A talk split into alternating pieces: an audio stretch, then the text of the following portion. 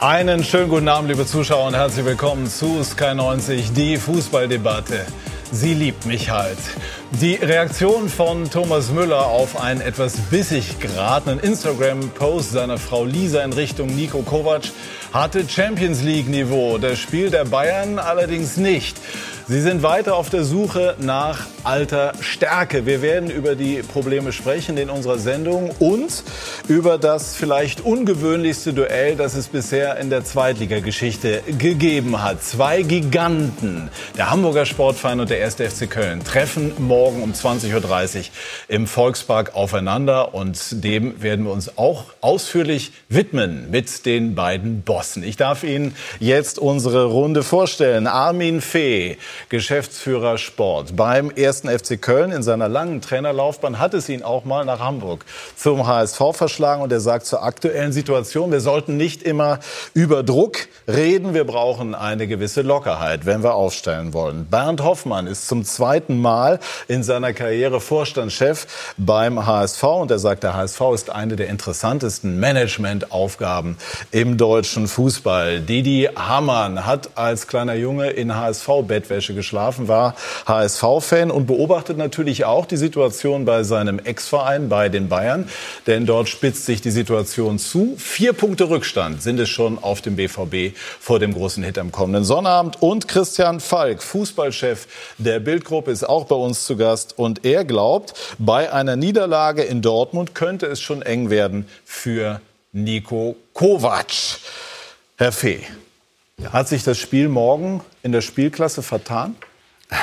Ja, es wäre mir lieber, wenn es wirklich so wäre, wenn ich morgen früh aufwachen würde und wir hätten, äh, auch wenn es Montag ist, äh, trotzdem ein Spiel in der Bundesliga. Wer ist denn morgen Favorit aus Ihrer Sicht? Ich glaube, dass wir von Anfang an beide die Favoriten sind in der Liga ja, für den Aufstieg. Äh, haben wir auch selber gesagt. Ich, den Anspruch müssen wir, glaube ich, auch beide haben. Wer morgen Favorit ist, ich glaube, morgen gibt es jetzt äh, nicht unbedingt einen Favoriten. Herr Hoffmann, welchen Einfluss hat das Spiel morgen auf den weiteren Saisonverlauf? Um, um mal mit ein paar äh, Binsen zu beginnen, es sind zwar auch nur drei Punkte zu vergeben, aber es ist natürlich schon äh, eine wichtige Standortbestimmung, gerade jetzt so ein Drittel der Saison, äh, den FC bei uns zu Gast zu haben, die erfolgreichste Auswärtsmannschaft und ähm, viel Prestige? Sehr viel Prestige, muss man sagen. Das merkt man ja auch im Vorfeld schon allen Diskussionen auch rund um den Club äh, herum, aber auch in den Medien natürlich. Das ist eine, das ist ein, ist das Highlight jetzt in der in der Zweitligasaison. Ja, das werden wir ausführlich besprechen. Aber jetzt schauen wir zunächst mal auf das, was wir eben gesehen haben. Didi und Christian und die beiden anderen Herren natürlich auch. Werder Bremen verlor in Mainz und der Treffer von Claudio Pizarro sorgte zwar noch mal für Spannung, kam aber sehr spät. Christian, äh, warum haben die Bremers bis dahin nach deiner Einschätzung nicht geschafft, sagen wir mal, an ihre Leistungsgrenzen zu kommen? Ich glaube, äh, dass Bremen steht in der Tabelle wirklich noch immer sehr, sehr gut da und hat jetzt sehr, sehr lange über die eigenen Verhältnisse gespielt. Und jetzt merken sie halt einfach, wir reden jetzt hier von einer Mannschaft, die vielleicht ein bisschen zu weit oben angesiedelt war, wo sie sich jetzt langsam einfindet. Ich meine, sie taten sich wirklich schwer gegen Mainz und äh, das mit Pizarro, ich meine, der ist Jahrgang 78 wie ich jetzt wieder, der das Tor machen muss, finde ich immer das sensationell, dass der überhaupt noch spielt. Ja. Also ja, ich glaube, da liegt so ein bisschen an Qualität. Ich meine, wir haben zwei Clubs, Chefs hier, die Mannschaften haben, die wirklich über sehr, sehr viel Qualität in dieser Liga verfügen. Und ich glaube, das ist ja auch der Punkt, warum ihr da steht, wo ihr steht. Und bei Werder ist es halt einfach auch eine Qualitätsfrage. Wie ist das Phänomen Pizarro zu erklären? Ja, äh, er schaut nach sich, nach seinem Körper. Ähm, und er, er, er liebt es, Tore zu machen. Das ist, was er die letzten 20 Jahre gemacht hat. Und äh, also in dem Alter noch auf, auf dem Niveau zu spielen, weil es ist ja nicht das erste Mal, dass er reinkommt und einen Unterschied macht, äh, da ist schon beeindruckend. Aber die Bremer waren heute nicht so gut wie die ersten Wochen. Vielleicht hat es sechs, äh, zwei letzte Woche einen kleinen Knacks gegeben gegen die Leverkusener. Ähm, Moisander mit dem Fehler zum 1-0, der normal äh, sehr zuverlässig ist. Und ähm, ja, wie gesagt, die Mainzer haben das bisher gut gemacht. Ich glaube, dass die Mainzer etwas zu weit unten stehen, äh, wie sie bisher gespielt haben. Wir hören jetzt den Torschützen Claudio Pizarro bei Jessica Liberts. Claudio Pizarro, Bundesligator 194. Trotzdem herzlichen Glückwunsch, auch wenn es am Ende nicht gereicht hat. Aber Ihr Tor war so ein bisschen wie das Hallo wach für das Spiel. Warum hat es so lange gedauert für das Hallo wach der Bremer? Ja, danke, Schwestermann. Ähm, ich glaube, seit ich hier bin, jetzt dieses Mal, ich glaube, die erste Halbzeit war die schlechte, das haben wir gespielt äh, diese Saison. Äh, konnten wir kein äh, Fußballspiel, keine zwei Pässe. Da war ganz schlecht und die haben äh, die Chance genutzt, das Tor gemacht. Und dann die zweite Halbzeit in die Kabine haben wir ein bisschen gesprochen, haben wir versucht zu verbessern, dann haben wir ein Tor gemacht und dann waren wir wieder da, aber konnten wir nicht den äh, Unentschieden machen oder den Siegtor. Das äh, fehlt bei uns. Was die Mannschaft kann, hat sie ja dann in der letzten Phase des Spiels auch sehr gut gezeigt. Würden Sie sagen, es war mehr der Wille, der bei Mainz stärker war oder eher die Frische, die bei Mainz besser war? Ich glaube beides. Ich glaube beides. Bei uns in der ersten Halbzeit war nicht und bei denen, die waren frischer, die haben die Zweikämpfe auch gewonnen. Wir haben keine Zweikämpfe gewonnen und dann in der zweiten Halbzeit haben wir ein bisschen verbessert, aber, aber trotzdem ist es nicht gereicht. So, was ist denn jetzt das Ziel dann vor der Länderspielpause? Also sowas, Sie haben gesagt, das war die schlechteste Halbzeit. Wir haben äh, das 2 zu 6 gesehen gegen Leverkusen, das 5 zu 1 im Pokal, jetzt das 1 zu 2. Da hätte mehr drin sein können. Also was ist das wahre Gesicht? Ja, das ist jetzt eine schwierige Situation. Wir haben natürlich am Anfang eine sehr gute Phase, wo haben wir viele Spiele gewonnen und sehr gut gespielt, aber solche Sachen passieren. Und jetzt müssen wir äh, versuchen, dass wir nicht in die ganz Tiefe gehen, sondern eine, wieder einen Schritt nach vorne und versuchen, das nächste Spiel zu gewinnen. Danke, Claudio. Alles Gute. Am Ende ist Claudio Pizarro dann doch wieder optimistisch und zuversichtlich und wir haben die Möglichkeit, sofort nachzufragen beim Trainer bei Florian Kofeld, was heute mit Werder los war. Schönen guten Abend, Herr Kofeld. Schönen guten Abend, hallo. Warum äh, ist Werder heute so spät aufgewacht?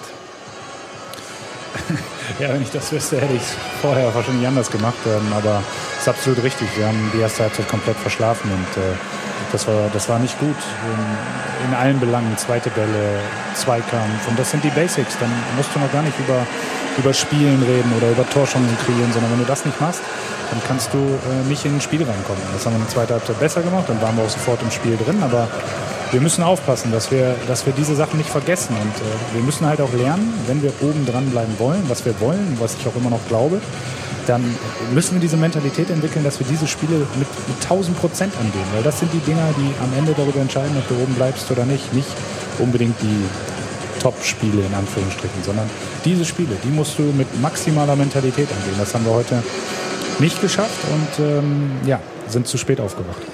Glaubt die Mannschaft möglicherweise aufgrund der zum Teil sehr guten Spiele im ersten Drittel, dass sie diese Dinge eher spielerisch lösen kann? Nein, das glaube ich nicht, weil äh, das Spielerische gehört immer dazu, auch heute. Ähm, äh, das eine ist die Basis und danach brauchst du spielerische Elemente und das wird auch weiter im Fokus stehen bei uns, weil man sieht dann ja auch in der zweiten Halbzeit, wie wir über spielerische Elemente dann auch wieder zu Torchancen kommen und es nach vorne spielen. Aber äh, du kannst dich nicht dagegen wehren, zweite Bälle gewinnen zu müssen. Oder du kannst dich nicht dagegen wehren, Zweikämpfe zu führen und Wachsamkeit zu haben. Und äh, das, äh, das ist erstmal die Basis. Alles andere kommt dann. Und äh, da müssen wir wieder hin. Schauen wir vielleicht auch mal auf die beiden Gegentore. Da würde mich einfach Ihre Analyse jeweils interessieren. Beim ersten ist es relativ eindeutig so gewesen, dass Mosander, der sonst zuverlässig ist, äh, mit dem Spiel war und mit in der Verlosung. Wie analysieren ja, Sie es? Ja, ja, klar. Also muss man nicht drum herum reden, aber man muss auch äh, fairerweise sagen, das war zu dem Zeitpunkt ungefähr die 20. Flanke, die von der Seite da reinflog. Und äh, das haben wir vorher einfach auch schon nicht, nicht gut verteidigt. Beim, beim zweiten Tor gibt es mehrere Faktoren. Da stimmen wir uns am Flügel nicht gut ab, laufen aneinander vorbei. Eventuell muss Bagi auch ein bisschen früher rausrücken, um, um den Schuss zu verhindern. Trifft er dann gut. So ist es. Es gab eine Situation, äh, so rund um die 60. Minute, als Sie ähm, Elfmeter, ich will nicht sagen gefordert haben, aber wo Ihre Mannschaft einen Elfmeter nee, hätte bekommen nee. können. Wie bewerten Sie die Szene? Ich sehe sie jetzt das erste Mal. Ja, muss man mal gucken. Ja, gut. Also, ich habe gestern auf Schalke eine Szene gesehen, die war nicht so klar. Ich frage einmal Armin Fee. Ich sehe es ähnlich. Also hätte man schon geben können, ja. ne? Kann man geben. Wobei der Monitor so klein ist hier, dass ich das fast nicht sehe. Ja, muss man ganz genau hinschauen. Muss man ganz genau hinschauen. Aber ich meine, wenn Elfmeter entschieden worden wäre, Didi, dann wäre es nachvollziehbar gewesen. Äh, das ist richtig. Auf der anderen Seite ist es so eine Situation, die kann man geben, muss man nicht geben. Ja. Also ich hätte nicht gegeben. Äh, aber das war, glaube ich, nicht die entscheidende Situation. Ja. Herr Kofeld, ich habe ja ähm, Ihr Pokalspiel auch am Mittwoch gesehen. Da hatte ich den Eindruck, dass die Mannschaft eigentlich gut umgegangen ist mit dieser Niederlage gegen Leverkusen am vergangenen Sonntag. Hat das heute möglicherweise doch noch mal in irgendeiner Form mit reingespielt? Nee, das glaube ich nicht, weil, weil wenn es mit reingespielt hätte, dann hätte ich eher erwartet, dass wir ein Stück weit übermotiviert auftreten und, äh, und, und zu viel wollen. Den Eindruck hatte ich nicht in der ersten Halbzeit. Deshalb glaube ich nicht, dass Leverkusen noch einen Einfluss hatte. Und äh, kurz noch zurück zu dem Elfmeter. Also äh, ich teile da die Meinung, dass ich äh, das definitiv nicht als spielentscheidende Szene sehe. Das, äh, da dürfen wir uns nicht drauf aufruhen, ausruhen auf solchen Dingen, sondern ähm, kann man geben, muss man nicht geben, hat er nicht gegeben, alles gut. Was ich wollte, dass er vielleicht mal nachfragt. Wenn er das gemacht hat, war es okay. Und äh, das war nicht spielentscheidend, darum geht es gar nicht, ähm, sondern da waren ganz viele andere Dinge, die spielentscheidend waren. An welchen Schrauben drehen Sie jetzt? Ja, wir werden sprechen. Das, das ist, glaube ich, mal das Allerwichtigste. Ich ähm, äh, werde noch mal mit ein paar einzelnen Spielern reden, mit der Mannschaft reden, aber es geht jetzt auch nicht darum, irgendwas in Frage zu stellen. Das wäre das wär auch der komplett falsche Weg. Wir müssen uns nun mal leider, auch wenn wir alle gehofft hatten, dass es, dass es schnell geht, dass wir diese Mentalität einer, einer, einer guten Mannschaft entwickeln, wir müssen uns da auch dran gewöhnen. Und äh, da werde ich mich jetzt definitiv vor die Jungs stellen, mit ihnen sprechen und dann werden wir am Samstag gegen Gladbach ähm, ja, dann auf jeden Fall ein anderes Gesicht zeigen. Und ich bin mir auch recht sicher, dass wir da äh, dann eine gute Möglichkeit haben zu punkten zu Hause in dieser Stadion. Abschließend ein Wort zum Pokal los. Es geht nach Dortmund. Ähm, das hätte auch leichter ausfallen können. Wie schätzen Sie das ein? Ja, höre ich jetzt auch gerade das erste Mal. Das rundet unser Interview ab. Ähm, ja, gut. Man muss es nehmen, wie es kommt. Man muss, man muss es nehmen, wie es kommt. Auf jeden Fall schöne Stimmung. Ich glaube, Einnahmeteilung ist ja auch. Dafür ist Dortmund natürlich das Beste los. Aber ansonsten hätte es sportlich einfacher kommen können. Aber nehmen wir gerne. Also äh, super Stimmung, wird ein schöner Pokalabend und äh, freuen wir uns drauf. Nur das ist ziemlich weit weg. Ähm, jetzt geht es erstmal um Gladbach. Herr Kofeld, vielen herzlichen Dank und Grüße rüber nach Mainz. Danke, schönen Abend in die Runde. Der HSV spielt gegen den ersten FC Nürnberg. Und äh, die Bayern müssen nach Berlin zur Hertha BSC. Da war ja auch mal was in der Bundesliga, habe ich so eine ganz dunkle Erinnerung dran. Also dann äh, im Februar, Anfang Februar, das äh, Achtelfinale im DFB-Pokal. Ansonsten muss man sagen, Didi, äh, wieder mal äh, Florian Kofeld erfrischend, ja, selbstkritisch, ehrlich, anspruchsvoll. Wie nehmen Sie das wahr? Einfach gut, einfach gut. Also was er gemacht hat, ich äh, auf die Tabelle. Äh, er hat letztes Jahr übernommen die äh, Situation oder die Position, wo jetzt Düsseldorf und Stuttgart ist. Fünf Punkte nach zehn Spielen. Damals hat er letztes Jahr nach zehn Spielen übernommen bei Werder Bremen. Er ging damals hin, hat gesagt, wir kämpfen uns nicht raus, wir spielen uns raus. Und er hat das auch gemacht. Und äh, ich habe letztes Jahr das immer wieder betont, Hochachtung, wie er seine Mannschaft ins Laufen gebracht hat, wie sie Fußball gespielt haben, wie sie auch dieses Jahr angefangen haben haben jetzt zwei schlechtere Spiele äh, gehabt in den letzten äh, zehn Tagen, aber ja, er ist erfrischend, er ist authentisch, er ist ehrlich, ähm, sagt so, wie es ist. Äh, und deswegen, glaube ich, kommt er auch in Bremen so gut an, bei der Mannschaft so gut an. Und was das Wichtigste ist, ich glaube, dass er fachlich hervorragend ist, äh, weil äh, du kannst immer erzählen, was du machen willst, aber das dann zu machen, das sind zwei Paar Schuhe. Er schafft's. Und er spricht damit für die alte Fußballersprache. Von der Box habe ich ihn noch nicht reden hören. Das ja, ist ja Gott so ein Thema, was Sie mal beschäftigt. Ja, das, äh, ja, das stimmt allerdings. Ja. Das, äh, dieses Wort, das, äh, das mag ich nicht so gerne. Nein, ich muss ganz klar sagen, was, was ich schon gut fand, dass Sie wirklich auch Anfang der Saison schon als Ziel ausgegeben haben, mhm. nämlich äh, es zu versuchen, in den Europacup reinzukommen, fand ich sehr mutig. Man sieht es ja auch in seiner Reaktion jetzt, dass er sich über das Los nicht gefreut hat in Dortmund, ja, weil er hat da gesagt, das kommt auch noch dazu. Also ja. von daher ist er nicht so glücklich, dass ich er dachte ehrlich muss. gesagt, er hätte es schon irgendwie mitbekommen. Also, Anscheinend, ja. ja. Und, und, und jetzt auch, äh, er steht ja gut da. Also Bremen steht ja gut da, am äh, sechsten Tabellenplatz mit fünf äh, Siegen äh, drei Unentschieden und zwei Niederlagen und er ist trotzdem nicht zufrieden. Das zeigt schon, dass er, dass er mehr will. Ja? Mhm. Ob sie es dann schaffen, ist eine andere Frage. Aber sie gehen, äh, finde ich, sehr, sehr gut damit um. Und man sieht es teilweise auch im Spiel, also mit, mit einer gewissen Leichtigkeit, wie sie auch Fußball spielen. Jetzt nicht die letzten Spiele, aber ansonsten schon in der Saison. Äh, ich finde, machen es sehr gut. Ja. Haben Sie die Qualität? Christian meinte eben eher nein. Auf der anderen Seite, wenn man so anschaut, es sind so Spieler ja. da wie Eggestein beispielsweise, der enormes Potenzial hat. Kruse also hat große Qualität. Es ist schon eine Qualität schon, da. Haben sie, aber sie haben normalerweise, sage ich, äh, im Normalfall müssen andere Vereine vor ihnen stehen, mhm. ja? Äh, was, was die Qualität des Kaders anbelangt. Insgesamt glaube ich schon, dass ein paar da unten drin stehen mit Leverkusen, mit Schalke, äh, die, die mit Sicherheit da oben, oben rein müssten. Ja? Äh, ich bin mir auch sicher, dass die auch noch reinkommen, vor allem Leverkusen reinkommt. Aber wie sie es angehen, das ist eigentlich das Entscheidende. Ja? Und normalerweise macht man immer auf Understatement, weil es einfacher ist, Understatement zu machen und dann zu überraschen. Sie gehen sehr offensiv damit um. Mhm. Und das ist etwas, was mir sehr gut gefällt. Und die Mainzer? Die Mainzer haben in den letzten Jahren einen, einen super Job gemacht, ähm, muss man mal sagen. Ähm, also was, was die auch am Ende an, an Spieler verpflichtet haben, die sie jetzt mit äh, erheblichen Transfer haben verkaufen können ähm, haben da wirklich eine Basis geschaffen, auch für die, für die nächsten Jahre und ist wirklich mal insgesamt vom Standort her, eigentlich vom Potenzial, wie man sagen würde, äh, spielen die seit Jahren im Prinzip Überschnitt. Mhm. Aber das ist eine, das ist eine hervorragende Management-Lösung, ähm, muss man sagen. Ja, dann wollte, glaube ich, auch äh, den Manager war er, glaube ich, mal dran an dem Manager von Mainz. Ne, wir sollen nicht alles glauben, was in der Zeitung steht. Ne? Rufen Schröder, man hatte so gehört. Ich wollte ihm das jetzt ersparen. Ich dachte, wir machen nachher beim HSV ein bisschen. Ach so, ja, machen wir ich dachte, ich dachte wir gucken ja. nicht wieder zurück. Wollen jetzt nicht alle durchgehen, Nein, die mal da waren? Nein, oder? Hätte, hätte er für ihn gesprochen, dass er ein guter Manager ist. sind wir morgen Abend noch nicht fertig. Das wollen wir nicht. alle Trainer, alle Manager, die da waren, die hätten da sein können. Ja. Ne? Das ist alles Legende. So, und jetzt haben wir den Trainer der Mainzer am Mikrofon, Sandro Schwarz bei Jessica. Bitteschön. Dankeschön, Patrick. Sandro Schwarz.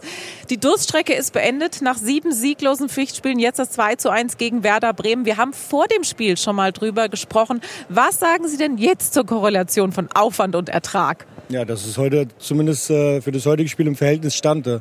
Eine sehr gute erste Halbzeit gespielt, eine sehr gute Kontrolle gehabt, guten Ballbesitz auch gehabt, Torchancen auch kreiert, folgerichtig dann auch in Führung gegangen. Das Problem war, dass wir dann nicht das zweite Tor gemacht haben. Dann sind wir eigentlich auch gut aus der Halbzeit gekommen, machen dann das zweite.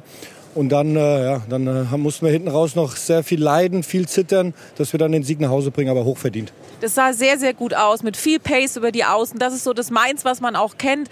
Die Raute hat wunderbar funktioniert. Also Bremen mit den eigenen Waffen gewissermaßen äh, geschlagen. Was hat die Mannschaft besonders gut umgesetzt von dem, was Sie ihr mitgegeben haben?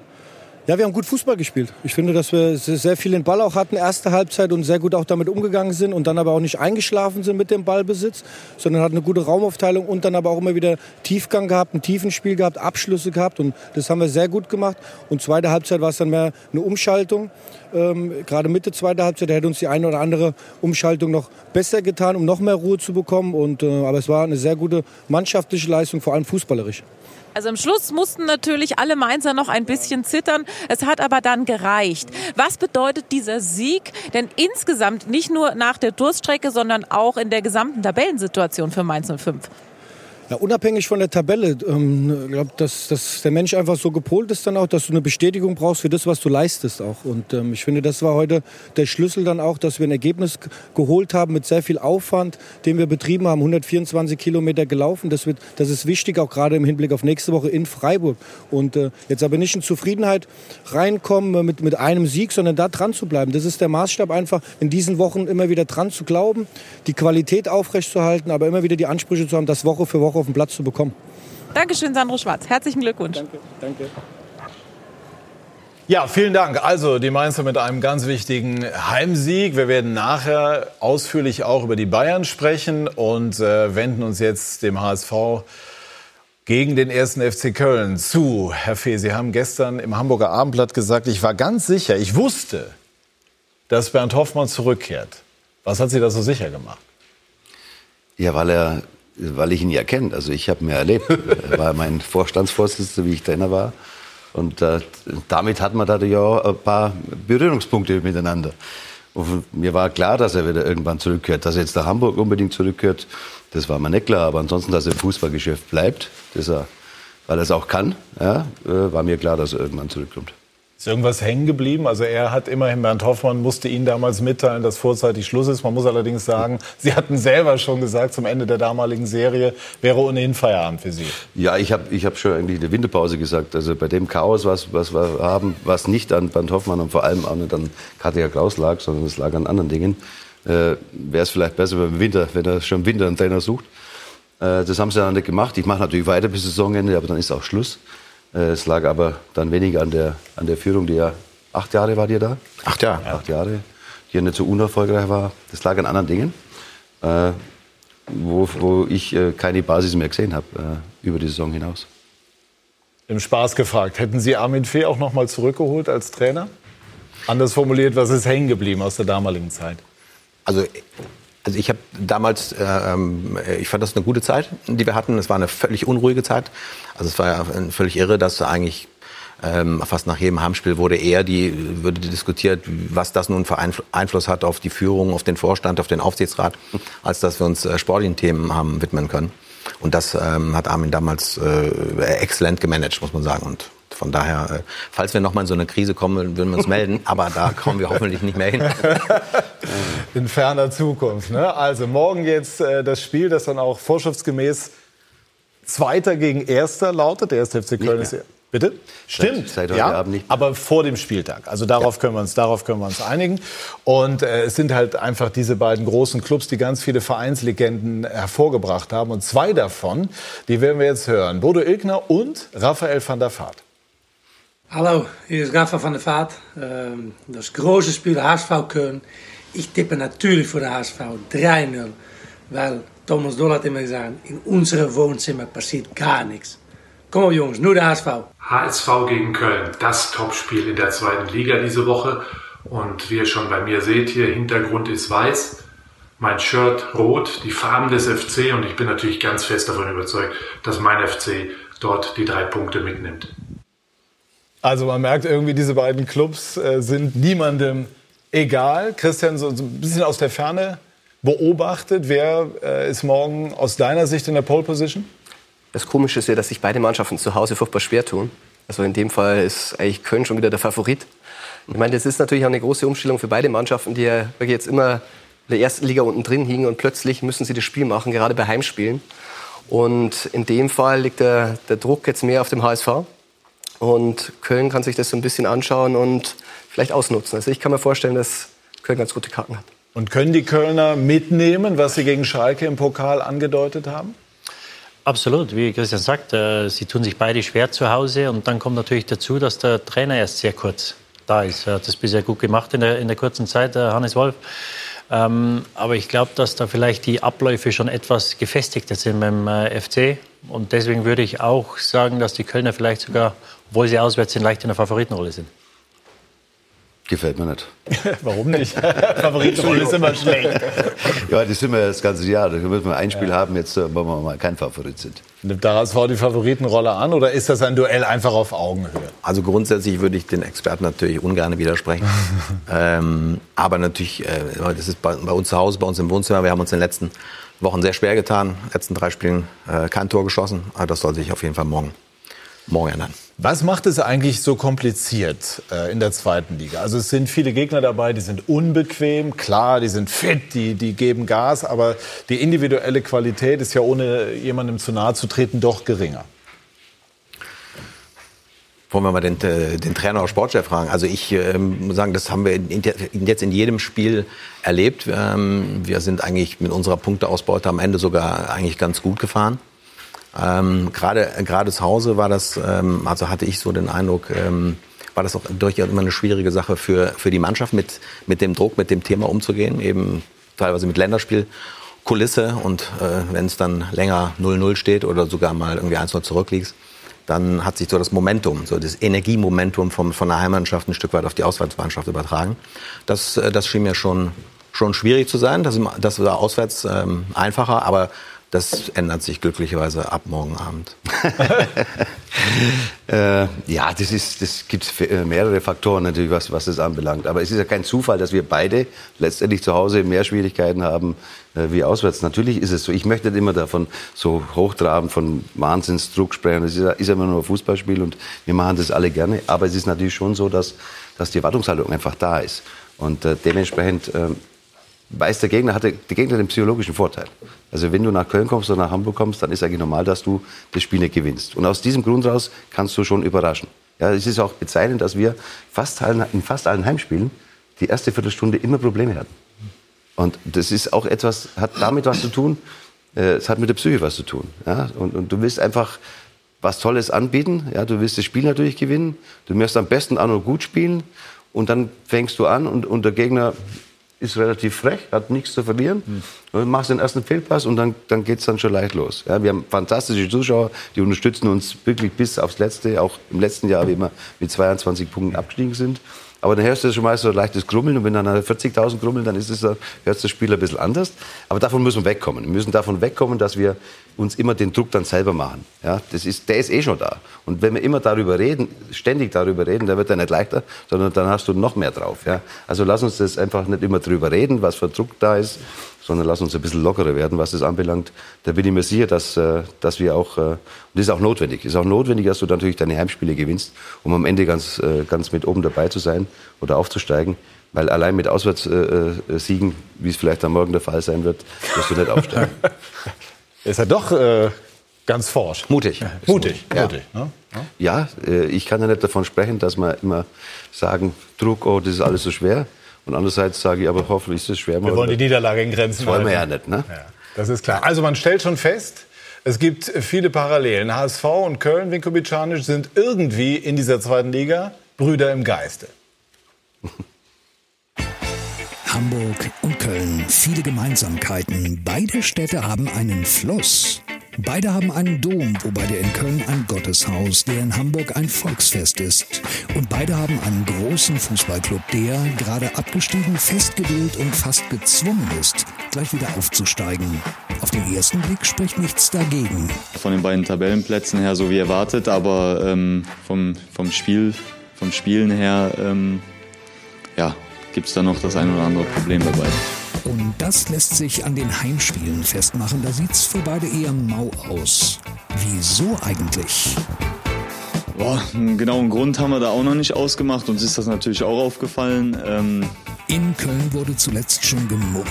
Und man weiß, wie schnell aus Murren lautes Klagen werden kann am Rhein. Wir haben die letzten Wochen Ergebnisse erzielt. Dann hieß es, wir müssen besser Fußball spielen. Heute spielen wir besser Fußball und erzielen nicht das Ergebnis. Äh, irgendwann muss es mal passen. Die latente Neigung zur Unzufriedenheit in Köln.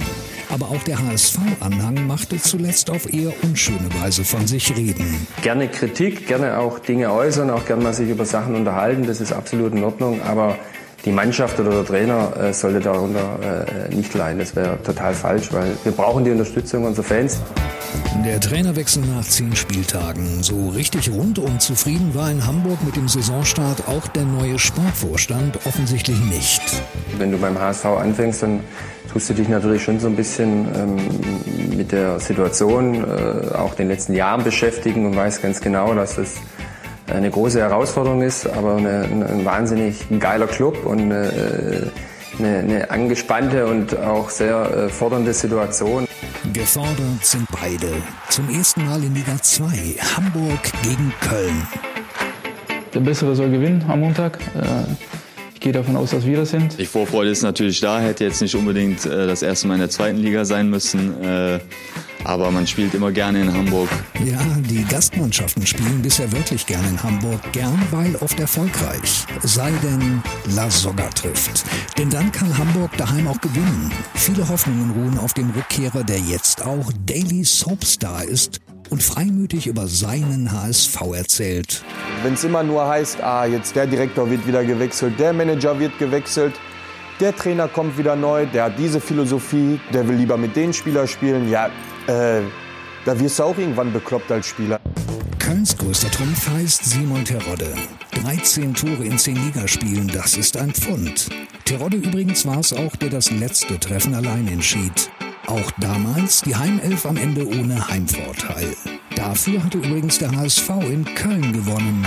Und was passiert diesmal? Das ist ein super Fußballspiel. Ähm, da geht es um einiges, aber nicht um alles. Äh, nicht um unser Leben, aber um, um viel. Es geht um viel. Ein richtungsweisendes Spiel morgen für Hamburg und Köln. Ja, das macht ja schon Laune. Morgen dann ab 20 Uhr beginnt unsere Vorberichterstattung live und exklusiv auf Sky Hamburger Sportverein gegen den ersten FC Köln. Wollen wir mal so ein bisschen jetzt äh, in die Tiefe gehen und die einzelnen Themen besprechen, Herr Hoffmann. Hat der Trainerwechsel aus Ihrer Sicht schon gegriffen? Ähm, naja, also ein Trainerwechsel, finde ich, sollte man niemals irgendwie nach zehn Tagen schon, schon beurteilen. Für uns war es, äh, war es ganz wichtig, dass wir Viel mehr Zeit ist beim HSV manchmal aber nicht. Genau, das, also, genau. Äh, okay, dann das war das letzte Mal. Das war's, genau. Ich hoffe, dass das Ja, das nein, letzte nein, Mal war, dass wir, äh, dass wir so, diese Scherzchen Ja, auf ja. Kosten des HSV machen müssen. Ähm, diese, die Entscheidung, die haben, wir, die haben wir getroffen zu diesem Zeitpunkt, weil wir diese Entscheidung jetzt treffen wollten. Und nicht deswegen, weil wir sie wieder ein weiteres Mal unter gigantischem Druck oder äh, unter Panik, Busblockade oder Ähnlichem äh, ähm, treffen mussten, sondern wir waren der Meinung, dass die Entwicklung der Mannschaft, äh, die wir jetzt in, in den ersten Wochen in der zweiten Liga haben verfolgen können, nicht so gegriffen hat, wie das äh, sein sollte. Und deswegen war das die, die, äh, die richtige äh, Initiative eben des, äh, des Sportvorstandes, das vorzubringen. Und wir haben uns dem Mann angeschlossen. Was war der Kernvorwurf an Titz? Dass er durch die Rotation beispielsweise kein richtiges Gefüge hatte entstehen lassen, dass er Lasogga den, den Lauf irgendwie äh, abgewürgt hat? Oder war es so, so, so ein Sammelsurium verschiedener Dinge? Wahrscheinlich ist es, äh, ist es am, am Ende natürlich eine Mixtur aus, aus unterschiedlichen Maßnahmen. Für die ist der, der Trainer äh, natürlich verantwortlich. Ähm, wir haben vor der Saison ihm richtigerweise aus meiner Sicht das, das Vertrauen gegeben. Auf Basis des, ähm, des Abstiegs, den, den er sehr, sehr gut moderiert hat, hat dem, hat, hat dem Club auch wieder Selbstbewusstsein und Stolz gegeben. Darf ich da einmal einhaken? Es gibt dann den einen oder anderen, der in Hamburg sagt, na, Hoffmann war sowieso immer skeptisch, was Titz anbetraf. Dann hätte er doch gleich im Sommer schon reagieren können. Wie stehen Sie dazu? Ich war ja mit in Verantwortung auch schon am Ende der, der letzten Saison, seit, seit Februar, beziehungsweise auch im, im, im Aufsichtsrat dann seit, äh, seit März und, und April. Und insoweit dann war es auch, ist meine, meine, meine, ähm, meine Pflicht, meine Verantwortung, äh, sich natürlich auch die Entwicklung bis zum Saisonende anzuschauen. Und natürlich ähm, wünschen wir uns alle, dass die, die Entwicklung mit, mit Christian Zwitz, dass sie so läuft, wie sie möglicherweise bei Christian Streich in Freiburg war, dass man absteigt und steigt dann mit dem Trainer wieder auf. Aber natürlich gibt es auch eine ganze Reihe an Beispielen, dass das eben so nicht funktioniert. Deswegen muss man da, muss man da wachsam sein und muss natürlich auch, äh, muss man natürlich sich auch gedanklich mit anderen Optionen auseinandersetzen. Äh, wir haben ihn aber dann wirklich voll, ähm, voll die Rückendeckung gegeben. Wir haben ihm äh, die Möglichkeit gegeben, den Kader ähm, mitzugestalten, genauso wie, äh, wie das ähm, aus meiner Sicht auch notwendig ist. Und wir hätten gerne diese Entscheidung A nicht getroffen und wären gerne ähm, noch die nächsten Jahre mit ihm zusammen gewesen. Aber wenn die Entscheidung ansteht, dann muss man sie treffen und kann sich dann auch nicht äh, aus der Verantwortung wegducken. Also, man muss ja auch sagen, Titz war da ein bisschen auch beratungsresistent. Ich glaube, was man so hört, sind ja viele Gespräche mit ihm geführt worden, was man sich so vorstellt. Und den Fußball, den er da spielen hat lassen, der war halt eben nicht Zweitliga-like. Also der hatte da seine gewissen Vorstellungen. Es erinnerte mich schon ein bisschen an, an Deutschland bei der WM, wo er versucht hat, äh, mit ganz viel Offensivspielern ohne Stürmer da den Ball ins Tor zu tragen. Und es hat halt einfach nicht funktioniert. Und lustig ist ja, ich glaube, da hat der HSV ja ein bisschen auch von, von Köln gelernt. Äh, Köln hat da einen Stürmer vorne drin mit Terodde, der halt einfach für diese, für diese Liga wie gemacht ist. Ich meine, ich glaube, er hat 13 Tore, korrigiere mich, äh, steht da ganz weit vorne. Und das Lustige ist, der HSV hat ja auch so einen Stürmer. Und den, du hast es angesprochen, Lasogga, der wurde einfach nicht eingesetzt. Und das nicht, weil der keine Tore geschossen hat. Ich glaube, ein Spiel hat er mal einen Dreierpack, dann hat er einen Zweierpack. Und ich glaube, das wurde auch von der Clubführung auch mal in den Raum gestellt, dass man diesen Spieler doch da bitte einsetzen sollte, wenn man ihn schon hat. Und das wurde halt einfach nicht gemacht. Und wenn er dann Trainer dann Erfolg hat, ist es ja okay. Aber er hat halt dann ein paar Spiele drin gehabt, wo man sich gefragt hat, ähm, warum denn dann nicht? Und ich glaube, das waren so Punkte, die ihn dann letztendlich auch den Job gekostet haben. Ja, und äh, also aus der Ferne ist es natürlich immer schwer zu beurteilen. Nur als Verein oder als Verantwortlicher, was du sehen willst, ist Fortschritt. Dass sich die Mannschaft weiterentwickelt, dass sich auch der Trainer weiterentwickelt. Und wenn das nicht mehr gegeben ist, äh, dann äh, musst du dir Gedanken machen. Und dann ist es natürlich so, dass beim HSV, wenn du als, als Etatstärkster oder mit dem FC mit dem, mit dem größten Etat da reingehst und drei oder viermal zu Hause kein Tor erzielst, haben äh, Trainer in der ersten Liga beim HSV ihren Job verloren. Und dann muss natürlich irgendwann ist klar, dass wenn da kein Fortschritt bei den Resultaten ist, aber auch in der, in der Art und Weise, wie man Fußball spielt, ähm, dann musst du zum Entschluss kommen, wo du sagst, wir machen das. Und dann macht es ja keinen Sinn, noch zwei, drei, vier Spiele zu warten, weil natürlich jeder Punkt zählt. Der zählt in der ersten genauso wie in der zweiten Liga. Aber wie vorhin angesprochen, wenn die Hamburger, egal wo die hinfahren, die Hamburger und die Kölner, das, das ist der FC Bayern der zweiten Liga. Und dann werden natürlich, egal wo sie hinfahren, dann werden die Messer gewetzt und äh, dann wird es ungleich schwerer, dort Ergebnisse zu erzielen. Und wenn du das nicht machst, dann ähm, ja, gibt es irgendwann die Entscheidung, dass der Letzte oder der verantwortlich ist, ist der Trainer und da musst du dich entscheiden. Und wenn du denkst, es gibt einen anderen, der das besser macht, Hannes Wolf hat es ja schon gezeigt, dass es kann mit den Stuttgartern, dann äh, ist das der, die, die, die Folge. Ist aber nach meinem Eindruck sauber abgelaufen. Ne? So Titz hat ja auch noch mal sein Trainerteam sozusagen empfohlen und, und Hannes Wolf hat es übernommen. Also das ist ja. Ich glaube, das ist, äh, das ist insgesamt ist das äh, soweit sowas. Das ist Ja, eine, ja, eine, das ist Entscheidung, die blöd, man, ist eine. Entscheidung, die man sehr sehr ungern äh, logischerweise trifft. Ähm, aber ich glaube, das ist, das ist sehr, sehr äh, fair gewesen. Es hat auch eine ganze Reihe an Gesprächen natürlich auch intern gegeben, bevor es am Ende zu dem äh, Schritt gekommen ist. Ich fand das ähm, sehr gut. Sein Trainerteam, also deine beiden Co-Trainer sind da geblieben. Das gibt eine, ähm, was eben auch ne, nicht, äh, nicht normal ist oder was selten ist, dass eben auch der neue Trainer, das Hannes Wolf eben mit dem Selbstbewusstsein ausgestattet ist, dass er sagt, ich übernehme die beiden. Also die können mir eine Menge äh, mitbringen und, ähm, und äh, das ist eigentlich sehr schön, das jetzt zu sehen, dass die, dass die drei wirklich exzellent zusammenarbeiten. Man muss ja auch sagen, Titz wurde ja nicht überrascht von dieser Entwicklung. Es, glaube ich, wurde ihm schon deutlich gemacht. Aber er hat jetzt sein Ding durchgezogen. Er, Haben Sie mal so Hinweise gegeben? Also, äh, und man, man spricht ja. Das ist ja dann immer so ein Grenzverlauf. Trainer sind ja auch durchaus empfindlich, weil sie das Gefühl haben, man pfuscht ihnen sozusagen ins Handwerk rein. Ja, ja, also da, äh, natürlich. Also die Gespräche hat es gegeben, also sowohl natürlich von des, äh, des Sportvorstands, also Ralf Becker hat natürlich ist im ständigen ähm, Kontakt mit ihm, ständigen Austausch, aber natürlich muss am Ende der Trainer die Entscheidung treffen. Und ich selber habe auch, ähm, auch Gespräche mit ihm geführt und habe ähm, ihm durchaus auch ähm, meine, meine Sorgen artikuliert und, und ähm, er wollte nicht. Äh, na, was heißt am Ende? Also am Ende trifft der Trainer die Entscheidung und nach den Entscheidungen und so ist, äh, ist in der Tat dieses Geschäft wird, sieht man dann eine Entwicklung oder sieht sie dann nicht und da muss man dann und das ist unser unsere Verantwortung, unser Job, dann äh, müssen wir entsprechend auch handeln. Wie ist es bei Ihrem Trainer? Markus Anfang ist ein Trainer, den Sie geholt haben, den Sie geholt haben, weil Sie einen Trainer wollen, der auf, auf eine spielerische Entwicklung auch Wert legt, der aber einer anderen Generation entstammt, mit anderen Begriffen. Brauchen Sie manchmal einen Dolmetscher, um sich über Fußball zu verständigen? Äh, unterschätzen Sie mich aber. Ja. ich kenne sie alle, die Begriffe. mögen Entscheidend ist aber nicht. dass man die Begriffe immer einsetzt, sondern dass man vielleicht äh, die Mannschaft dann besser macht. Ich glaube, das ist wichtiger, als irgendwelche Begriffe einzusetzen. Äh, da, da, da, das ist nicht so entscheidend. Nein, also ich bin äh, von meinem Trainerteam äh, total überzeugt. Sie arbeiten unheimlich akribisch. Äh, er ist auch, äh, Markus, mit dem Team, mit seinem Trainerteam, muss ich sagen, in der Harmonie. Ja? Nicht so, dass er nur, äh, sondern er will auch die Meinungen hören ja, von den beiden anderen. Er akzeptiert es dann auch. Ist nicht so, dass es alles alleine entscheidet. Ich, äh, es ist natürlich eine andere Situation jetzt. Ja? Also andere Wie ist denn das für ihn jetzt, wenn, wenn ein Meistertrainer, der so lange im Trainerjob ist, der Sportdirektor, ist ja für ihn auch nicht ganz leicht. Ja, das, das, kann man, das könnte man von außen so sehen, dass es nicht leicht ist. Ich glaube schon, da ich mich ja mit dem Trainerdasein, dass ich das ja abgeschlossen habe, das muss man dann auch, äh, dass es eben einfacher ist. Also weil wir uns doch auf, auf, auf einer Ebene unterhalten können, die dann auch wenige schaffen. Ja? Und äh, ich auch das Ganze mit begleiten kann. Und am Ende, wie, Bernd Hoffmann sagt, ist es immer der Trainer, der entscheidet. Äh, allerdings auf einer anderen Ebene, wie wir uns unterhalten, als vielleicht der, der eine oder andere.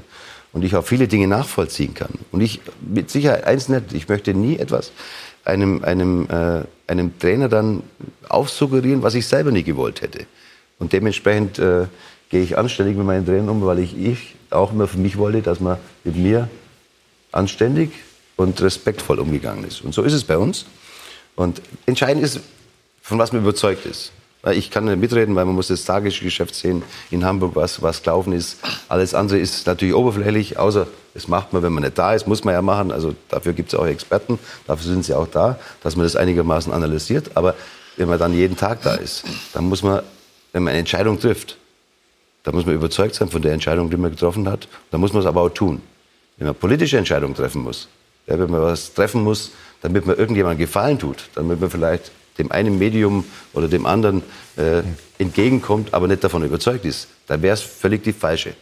Also muss man Entscheidungen treffen, weil man diese Position hat. Und dementsprechend, glaube ich, ist es einfach auch, auch dann vernünftig, wenn man überzeugt ist, dass man was ändern muss, dass man wechseln muss. Ich bin überzeugt, dass ich ein, ein, ein sehr, sehr gutes Trainerteam habe, mit dem wir noch lange zusammenarbeiten werden. Es wirkt so ein bisschen, als würde er aber etwas fremdeln. Er ist ja ein Kölner Junge, aber er war noch nicht beim ersten FC Köln vorher. Und, und man hat so gedacht, da kommt die rheinische Frohnatur, aber er ist äh, ein bisschen, äh, sagen wir mal, zurückhaltender gewesen. Etwas, wo er, er, Wie können Sie ihm denn Lockerheit, Lockerheit Er ist locker. Also wenn Sie, wenn, ich, wenn Sie den kennenlernen, dann werden Sie merken, dass der ganz locker ist. Ja? Mhm. Und das, da kommt der Kölner dann auch wirklich durch. Aber der nimmt seinen Beruf wirklich äh, ja, so, wie, wie man ernst nehmen muss, auch ernst. Und dann ist es eine andere Situation. Äh, wenn ich jetzt natürlich, und so lange ist er dann auch noch nicht dabei, wenn ich natürlich dann äh, in, in, in Leverkusen äh, B-Jugendmeister geworden bin, dann bin ich nach Kiel gegangen, also nicht ich, sondern ja, ein Trainer, ja. und äh, ist dann aufgestiegen mit ihnen, hat dann letztes Jahr eine super Runde gespielt äh, mit Kiel. Und dann hast du es natürlich mit Kiel ganz ist einfacher, als wenn du jetzt nach Köln kommst, äh, wo jeder erwartet natürlich, was aber keine Selbstverständlichkeit ist, dass man aufsteigt, aber wo jeder was erwartet von ihm, dann hast du mehr Druck, du hast einen ganz anderen Club, das hat eine ganz andere Wucht. Und mit dem muss man dann klarkommen. Ich bin überzeugt, dass er auch aus diesen Dingen wieder lernt, weil ich bin fast jeden Tag auch mit ihm zusammen. Und äh, ich weiß, wie er ist und ich, ich bin überzeugt, dass es ein, ein riesengroßes, wirklich äh, riesengroßes Talent ist für, für einen richtig guten Trainer, dass er einen richtig guten Weg kann. Und ich hoffe, dass er mit uns geht. Ja, und, äh, und das ist der Punkt. Und das andere, das, das, das kriegt er auch hin, da bin ich überzeugt, weil er im Prinzip, wenn er irgendwie authentisch wäre, so authentisch, was man immer verlangt, dass man authentisch ist, dann ist es ein lockerer Typ.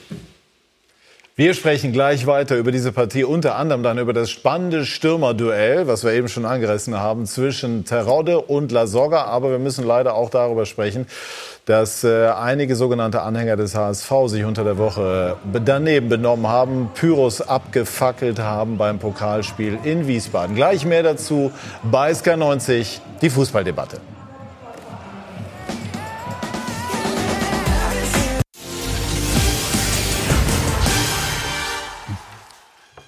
Wir sind zurück bei SK90, die Fußballdebatte. Armin Fee, ähm, man hat jetzt aber schon so wahrgenommen, es grummelt etwas in Köln. Also die Erwartungen sind hoch, nur zwei Punkte jetzt von neun möglichen. Könnte sich morgen die Stimmung schon oder könnte es schon so ein bisschen gefährlicher werden, wenn Sie morgen verlieren sollten in Hamburg? Was Sie ja nicht glauben? Nein, bei mir nicht. Ich bin überzeugt und äh, ich bin überzeugt, dass wir es am Ende erreichen. Und äh, eben in dieser Konstellation. Also ich bin nicht unruhig und ich werde es auch nicht. Und Sie entscheiden? Ja, was das anbelangt, ja. Ja, so muss es ja sein. Sprechen wir jetzt noch mal über die Torjäger. Haben wir eben schon angesprochen, Christian. Terodde gegen Lasogga. Sind solche Mittelstürmer diejenigen, die am Ende solche Spiele, aber auch das Aufstiegsrennen entscheiden können? Nur noch mal zur Erinnerung, Terodde war zweimal, glaube ich, schon Torschützenkönig in der zweiten Liga mit jeweils 25 Toren und ist jetzt schon wieder auf einem Wahnsinnsweg mit 13 Treffern. Lasogga immerhin fünf, dazu noch mehrere im Pokal. Also ich glaube, das ist unbestritten so. Also wenn man solche Spieler hat, es ist einfach eine schwierige Liga und das sind jetzt keine Messi-Typen, die sich da irgendwie durchdribbeln. Du brauchst Wucht, du brauchst Power und das haben die beiden. Und die wissen auch wirklich, ich meine, ist ja kein Zufall, beide haben ja schon mal einen Club in die erste Liga. Also La Soga bei Hertha hat es geschafft, äh, Terode Stuttgart mit dem Trainer, der jetzt beim HSV ist. Also wer solche Erfahrungen hat und der muss die auch nutzen. Und ich glaube, ich habe es ja vorher schon gesagt, Titz ist auch darüber ja ein bisschen gestolpert. Ich meine, der hat den Arp natürlich gehabt, der wirklich ein großes Talent ist. Der hat aber noch kein Tor auf dem Konto, muss man auch ganz klar sagen. Am Anfang steckt er noch zu den Amateuren am Anfang der Saison, setzt dann auf den. Der Lasogga ist voll im Fluss, schießt drei Tore, schießt zwei Tore und muss wieder raus. Und das ist dann unverständlich. Ich meine, Köln hat es auch mal geschafft mit Lukas Podolski, aber ich meine, der hat damals schon Tore am Fließband geliefert in dem Alter.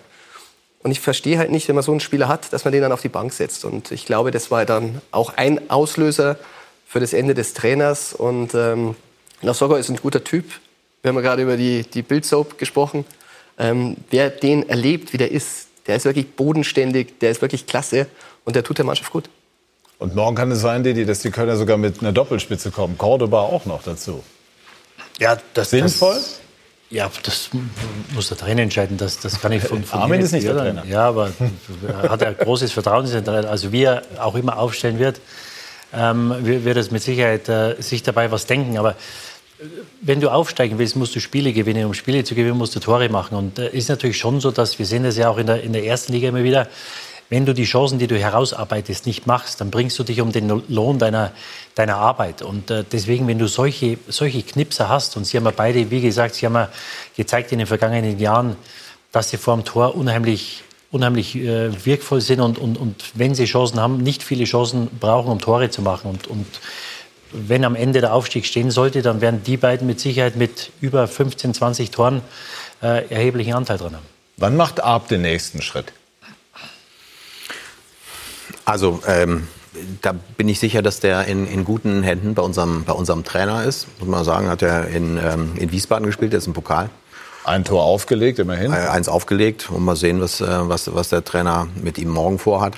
Ich bin da ganz sicher, dass, ähm, dass unser Trainer, von dem ich total überzeugt bin, dass er da morgen, die, da morgen aber eben natürlich auch perspektivisch die richtigen Entscheidungen trifft. Man muss sagen, ähm, Fiete, hat, Fiete Arp hatte, ähm, meine, dass das ein herausragendes Talent ist, ist völlig unstrittig. Aber er hat natürlich auch unglaublich viele, Dinge sind auf ihn eingestürzt im, äh, im letzten halben Jahr. Und vielleicht hat er jetzt äh, die Zeit gebraucht und möglicherweise findet Hannes Wolf jetzt genau den richtigen Knopf, damit er richtig ähm, explodiert in der zweiten Liga. Er hat ja in der Bild gesagt, Fiete Arp, dass die Fußballer alle zu viel verdienen. Dann müsste er ja nur zu Ihnen ins Büro, da könnten Sie ihm helfen. Ja, da, da kann man. also ich werde ihn jetzt zu gegebenen äh, äh Zeit noch mal daran erinnern. Aber zunächst mal soll er sich, genau wie die Mannschaft, wie der Club, jetzt auf die nächsten Spiele äh, konzentrieren. Und die, all die anderen Dinge, die schieben wir erstmal in die, in die Winterpause. lag es ja auch nur daran, dass er jetzt gehört hat, was er bei Bayern hätte verdienen können. Vielleicht hat es dann ein War so viel? Zu Bayern geht, dann glaube ich, äh, ist dann schon eine siebenstellige Summe im Spiel. Ja.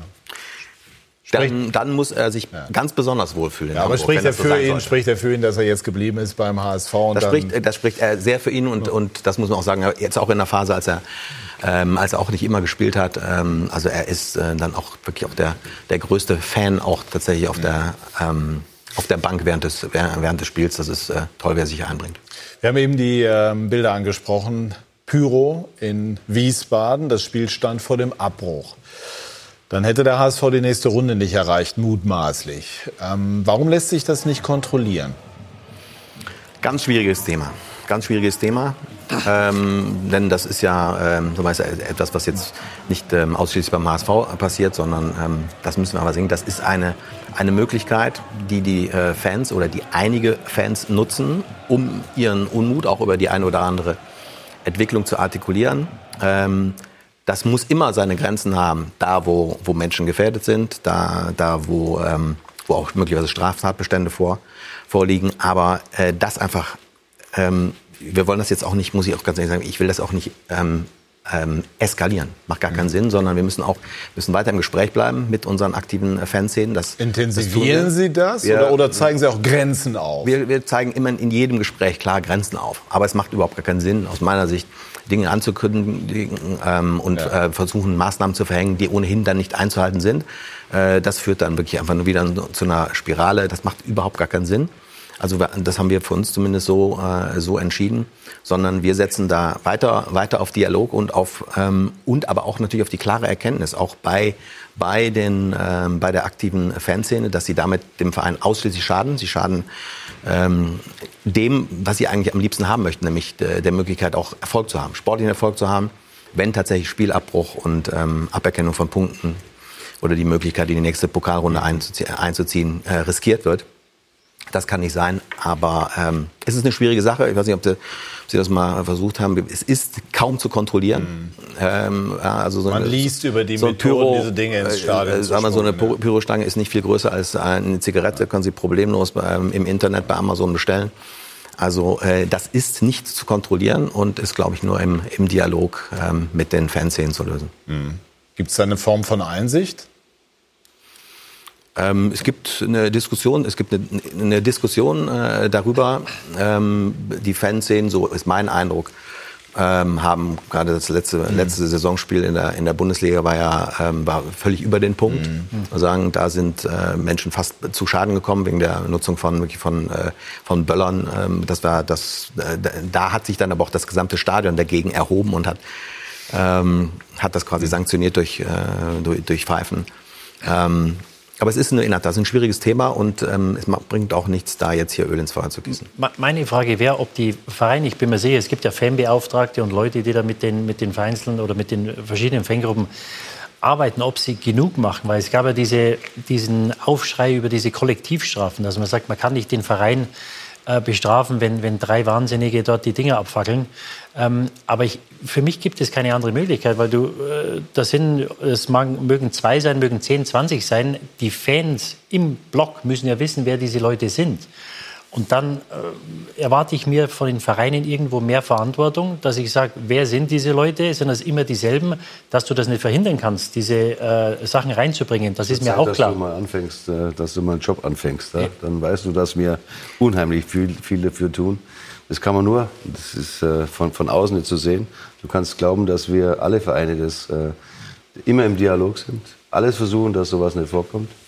Und doch kommt es vor. Die Frage ist dann, wie bestrafst du dann? Du sagst jetzt kollektiv, klar. Ich bin grundsätzlich nicht für Kollektivstrafen. Ja, Dafür bin ich nicht. Und trotzdem, es ist eigentlich ganz einfach. Weil wenn man, wenn man sagt, und das ist etwas, wo ich sage, ein bisschen Ehre im Leib haben, wenn ich sage, ich liebe meinen Club, dann darf ich mir nicht gleichzeitig schaden. Weil sonst liebe ich ihn ja nicht. Also sollen diejenigen, die diesen Club immer sagen, das sind lieben und die anderen, die jetzt gar nicht davon kommen, ein Leben lang lieben, das dann tun, dann tun sie es eben nicht. Das ist Ja. so schwierig, das ist so ambivalent, das ist- weil das sind, sind genau die gleichen, die ähm, hier vorm Derby, die nachts ihre, ihre Choreo mit, mit 20, 30, 40 Leuten äh, zusammenbasteln, die auslegen, darauf überwachen, dass da nichts drankommt, äh, die für die Stumm Stimmung im Stadion sorgen. Und dann sind natürlich dann eben einige, die völlig über die Stränge schlagen. Und das ist, äh, da- das, das auseinander zu differenzieren, ist, ist extrem schwierig. Und da tue ich mich eben mit so, äh, mit so holzschnittartigen Lösungen sehr Aber schwer. Sind die Leute bekannt, die das machen? Also, sag mal, wir, Also die, die bekannt sind, die werden bei uns bestraft und die kriegen auch, äh, äh, die werden auch ausgeschlossen, die werden auch als Mitglied ausgeschlossen. Das machen wir dann, wenn sie bekannt sind. Dennoch kann ich natürlich nicht, dennoch kann ich natürlich nicht rechtsstaatlichen äh, Grund und Boden verlassen. Ja, Also, also ich, ich muss schon jemanden nachweisen können, dass er tatsächlich dann eine, eine Ordnungswidrigkeit oder, oder Straftat begangen hat, die gegen das Versammlungsstättengesetz äh, verstößt. Und da kann ich nicht einfach auf Verdacht einfach jemanden rausnehmen, nur weil er möglicherweise dort auch im Pulk steht. Das ist eine Also, schwierige wenn Sache. wir sagen, wir sind ein Rechtsstaat, dann sollte man auch, und wer es fürs Recht sorgt, der sollte auch, wir versuchen das wirklich alles. Wir können noch mehr Ordner reinbringen. Das, ist- das tun wir auch ständig. Aber es gibt nur einen Rechtsstaat und der soll dann auch dementsprechend handeln. Ich glaube, das Schwierige ist, wir sind als Medien ja auch mit den Ultras, über die sprechen wir hier in Diskussion. Und wenn man sagt Ultras, dann ist es oft gleich, oh, Ultras schlimm. Ich meine, die haben wahnsinnig tolle Werte auch. Also wenn wir sagen, mit diesen, sie setzen sich so ein für Tradition. Aber es ist halt auch so, diese, diese Gruppe, mit der man spricht, sind ja oft, ich glaube, Sie können es beide bestätigen, auch oft so Leute, die jetzt sind so Teenager noch, so Jugendliche, die auch noch so ein bisschen auch sich aufstellen, sie ein bisschen wehren gegen das Establishment und äh, die wechseln ja auch ständig. Also das ist und da hast du mit Argumenten oft ja auch gar keine Chance. Also die wollen einfach sagen, wir sind da, wir stehen davon und dann spricht man und dann ist man am Ende des Gesprächs und dann ist man wieder auf Status Anfang. Ja, dann fängst du halt wieder an. Also das ist doch im normalen Leben auch so. Ja. du bringst dir auch nicht Kind, also mir können wir jetzt ein bisschen, äh, ein bisschen runtergefahren, was das Ganze anbelangt. Aber du versuchst ja auch, äh, dein Kind so, erzie so zu erziehen im Endeffekt, dass es dann ein anständiger Mensch wird. Ja? Und da gibt es mal zwei Zeiten zwischendrin, wo sie mal vielleicht mal den Weg verlassen. Dann hörst du ja auch nicht auf, da fängst du ja wieder an äh, ähm, mit, Hier gefährden sie halt nur andere. Ne? Also Pyro, diese Vorstellung, Pyro könne man kontrolliert abbrennen, ist in die Irre führend. Eben, Das das ist ist, hoch oder kann So. hochgefährlich sein. So, und das muss man rauskriegen, wer das dann ist und er hat das Stadion nicht mehr zu betreten. Aber ich kann nicht den ganzen Block und, und das ist richtig. Es gibt natürlich genügend, die diesen Club auch lieben, also jeden Club auch lieben, die wirklich, dann kannst du sagen, das sagst du zu Recht, dann passt auf die auf. Das kannst du sagen. Aber ich, ich sage, du kannst es trotzdem nicht, das ist dann wieder Verrat. Ja, Verrat, dass man, das ist dann so ein Kodex wieder, den man hat. Und, und, und das ist, das ist Wäre es kompliziert. leichter, es ist ein Reizthema, aber wäre es leichter zu kontrollieren, wenn wir wie in England reine Sitzplatzstadien hätten? Ich glaube, das würde auf, auf Kosten der Stimmung gehen. In, in England Ja, gehen sie jetzt wieder. Aber in würde England gehen es, sie, das aber weiß in, ich, aber- in England gehen sie jetzt wieder in die andere Richtung. In, in England haben wir, das äh, war ja nach der äh, Tragödie in Hillsborough. Ja. Äh, 89, als die äh, 96 Liverpool-Fans ums Leben kamen.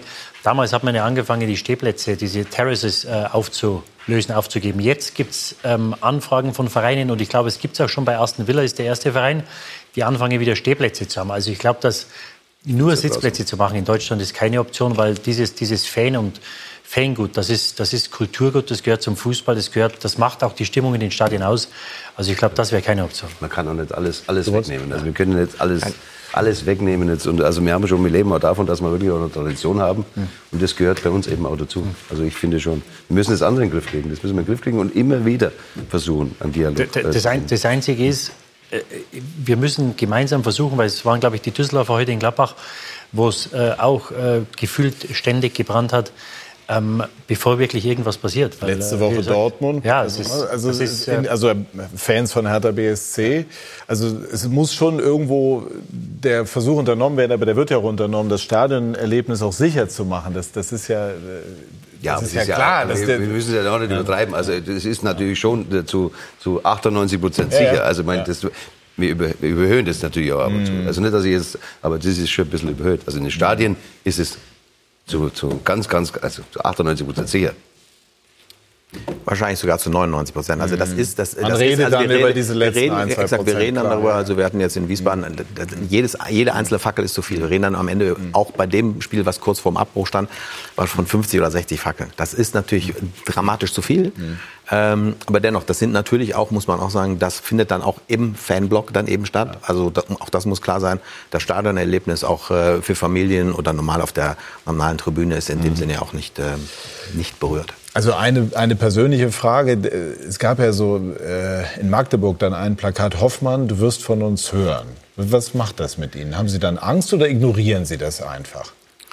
Nein, also das, ähm, äh, also das darf man dann in dem Sinne auch nicht unfassbar persönlich nehmen. Ja, da, war die, da waren einige Fans, und das muss man, das muss man mal sagen, ähm, die waren über die Entscheidung, in dem Fall war es die, war es die Trainerentscheidung, waren sie überrascht. Und zwar sehr überrascht. Das ist etwas, was man auch beim HSV in der Form nicht kannte, dass dann zu einem bestimmten Zeitpunkt sehr konsequent und auch frühzeitig eine Entscheidung äh, gefällt wurde.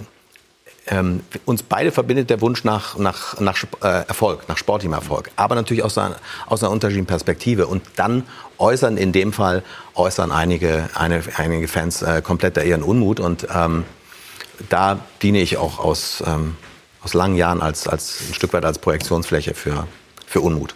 das aber muss man schon sehr abgebrüht. Nein, es ist nicht, ab, ist nicht abgebrüht. Also Nein, niemand, also- also- nochmal, niemand liest das gerne. Also Nein, nochmal, das, ist, liest man, genau, das, ja. das liest niemand gerne. Auch natürlich Menschen aus der Familie, aus dem Umfeld liest das überhaupt gar ja nicht klar, gerne. Deswegen muss man das entsprechend dann auch, dann auch einordnen. Mm, Aber ähm, man muss dann auch sagen, das sind natürlich einige, die, die es sagen, aber es gibt auch eine ganze Reihe, die dann Verständnis haben für so eine Abschließend, HSV, ähm, die finanzielle Situation des HSV können wir jetzt nicht in, in Gänze besprechen, ist vielleicht auch gar nicht so entscheidend, aber trotzdem zugespitzt in einer Frage, ist der Aufstieg für den HSV finanziell, um es mit der Kanzlerin zu sagen, alternativlos? Äh, nein, also unser, unser Plan geht über diese eine Saison hinaus, sondern ähm, äh, wir, wir schauen uns dann mal die nächsten zwei, zwei Saisons an. Und ähm, selbst wenn das in dieser Saison schiefgehen würde, dann äh, unternehmen wir in, für die nächste Saison wieder einen Anlauf. Dann werden wir wahrscheinlich noch ein Stück weit ein etwas normalerer Zweitligist, was eben das Budget und das Etat angeht. Dann würde natürlich auch die aktuell die Euphorie, die unglaubliche Unterstützung, die wir von Fans von der Stadt haben, würde ein Stück nachlassen. Das wissen wir auch. Aber dann würden wir es nochmal ähm, angehen in der Konstellation. Und das ist mir ganz wichtig. Wir haben eine, eine exzellente, meine ich, äh, personelle Konstellation mittlerweile, eben aus dem Aufsichtsratsvorsitzenden, dem Vorstand, Vorstand Sport und unserem Trainer. Und ähm, nach meiner Erfahrung über, über Jahre brauchst du einfach diese Konstellation, diesen, diesen Kern, der, der dann eben so eine Aufgabe annimmt. Und da sind wir, glaube ich, ordentlich aufgestellt. Aber wir hoffen, dass wir es diese Saison schon hinkriegen. Nach der letzten Frage kommt immer noch die allerletzte. Haben Sie noch Kontakt oder wieder immer noch zu Kühne? Ständig. Ja? Ständig, selbstverständlich. Das ist ein wichtiger 20 Prozent Gesellschafter der Fußball AG. Und ähm, ich war von Anfang an der Meinung, es ist deutlich besser, wenn man miteinander redet als übereinander. Und das, ähm, das tun wir nicht nur bei, bei Fans und, ähm, und, und Trainer, sondern natürlich auch bei Herrn Kühne. Und wie sieht er das Ganze im Moment? Ähm, also er ist äh, weiterhin, weiterhin Fan und ähm, bringt sich mit all seinen Emotionen und Leidenschaft wie ganz viele andere auch ein.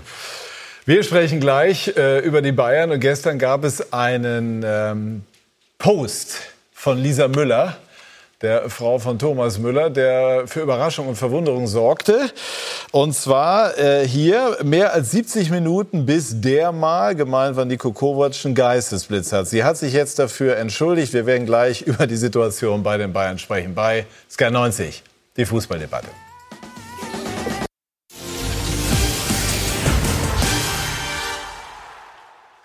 Wir sind zurück bei SK90. Die Fußballdebatte. Sind moderne Zeiten. Auch die Instagram-Posts der Ehefrauen spielen in eine Debatte mit hinein. Und Thomas Müller wurde gestern bei uns auf diesen Post angesprochen. Ja, ich habe es natürlich jetzt auch äh, nach dem Spiel jetzt mitbekommen, wurde mir zugetragen. Äh, ja, ich denke, das war natürlich aus der Emotion heraus. Ich finde es jetzt im Nachhinein nicht unbedingt super, aber ähm, ja, sie liebt mich halt. Was soll, was soll ich machen? ein, ein, echter Müller, ne, Didi? Ja. ansonsten, welchen Eindruck, welchen Eindruck, haben Sie ansonsten von den Bayern? Also, die, also Lisa Müller hat sich jetzt auf der Homepage der Bayern entschuldigt. Also erstmal ist das ein, ein Post. Ich halte die Spielerfrau halte ich immer für etwas abwertend. Das ist die Ehefrau eines Spielers des FC Bayern. Ich glaube, ich habe äh, eben auch Ehefrau, aber völlig ja, richtig, wenn es genau. genau die ist äh, Fan ihres Mannes, die ist Fan des FC Bayern und die hat das Recht, ihre Meinung da zu äußern. Äh, natürlich ist das unglücklich, aber das ist eine Sache, die äh, der Thomas Müller mit seiner, mit seiner Lisa ausmachen muss. Und das geht meiner Meinung nach niemanden anderen etwas an. Und also ich war schon sehr verwundert, als heute Nachmittag die Meldung kam, dass der FC Bayern, äh, der jetzt gerade über die Super League spricht und mit den größten Vereinen der Welt dort möglicherweise die, die Option ähm, austariert hat, ob es möglich wäre, so eine Superliga zu machen, äh, eine Entschuldigung einer Ehefrau eines Spielers äh, preisgibt. Und äh, da muss ich sagen, da fehlt mir komplett das Verständnis. Es äh, kommen täglich, in der letzten Woche sind täglich Internas aus der Bayern-Kabine in der Zeitung gestanden. Ähm, der äh, Christian. Schuldige oder der Protagonist, der Protagonist sitzt hier gegenüber. Es hat sich nicht ein Verantwortlicher des FC Bayern dazu geäußert, dass es so nicht geht. Und da wird Stück für Stück wird der Trainer dort demontiert. Was wir im Moment auf dem Platz sehen, ist ein Spiegelbild dessen, was in der Führung abläuft. Man hat sich weder zu Kovac bekannt nach dem Gladbach-Spiel, wo man 3-0 verloren hat, noch hat sich einer dazu bekannt, dass diese Internas, die da herausdringen, dass es so nicht geht und dass es da Konsequenzen geben wird, falls man herausfinden sollte, wer es ist oder, oder wie es ist. Äh, und als Trainer bist du ein, äh, ein Stück weit machtlos, weil er wurde angesprochen vor dem Spiel gestern. Er hat gesagt, was soll ich machen? Das ist so, ich war es nicht. Ja, und das ist nicht Trainersache, sowas ist Vereinssache. Das gab es zu meiner Zeit, da ist dann der Verein eingeschritten. Ähm, aber so wie man im Moment mit dem Trainer, wie man ihn äh, hängen lässt und im Regen stehen lässt, muss ich sagen, habe ich kein Verständnis. Und äh, mich wundert es nicht wirklich, so wie die Bayern im Moment auftreten, weil man eben diese, äh, diese Unterstützung, diese Rückendeckung, die der Trainer gebraucht hätte und auch verdient hätte, äh, ihm im Moment nicht gibt. Kann ich Didi nur uneingeschränkt recht geben. Also diese Pressekonferenz, die inzwischen ja schon legendär ist. Äh, wir wussten ja schon, dass auch was gegen die Medien kommen würde.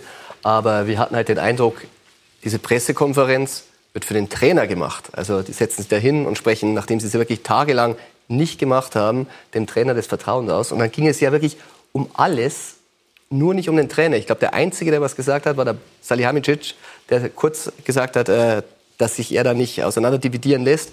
Aber dann ging es ja um alle anderen Themen. Aber es ging nicht um Nico Kovac. Und man merkt auch jetzt schon wieder diese Dünnhäutigkeit, auch ähm, gestern auch wieder, wenn dann die Trainerfrage von den Medien, die natürlich nach 1 zu 1 gegen Freiburg äh, und den letzten Spielen, die ja wirklich alles andere als prickelnd waren, gestellt wird, dass dann auch schon wieder abgelenkt wird. Also da vermisse ich wirklich dieses treue Bekenntnis, wo man sagt, ähm, wir gehen mit dem durch dick und dünn, aber man sieht natürlich auch die Nervosität. Die liegen jetzt vier Punkte in der Dortmund. Sie fahren dahin, können eigentlich nur verlieren, weil selbst wenn sie gewinnen, sind sie immer noch Zweiter.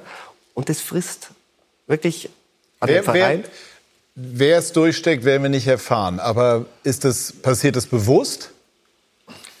Ich sag's mal so, also diese Frage ist immer ganz schwierig zu beantworten und äh, man spricht ja immer von einem Maulwurf und es ist immer nie nur einer. Hm. Aber ich finde immer ein Indiz, wie es in einem Verein ausschaut, ist immer, es gibt immer unzufriedene Spieler. Die wird es immer geben.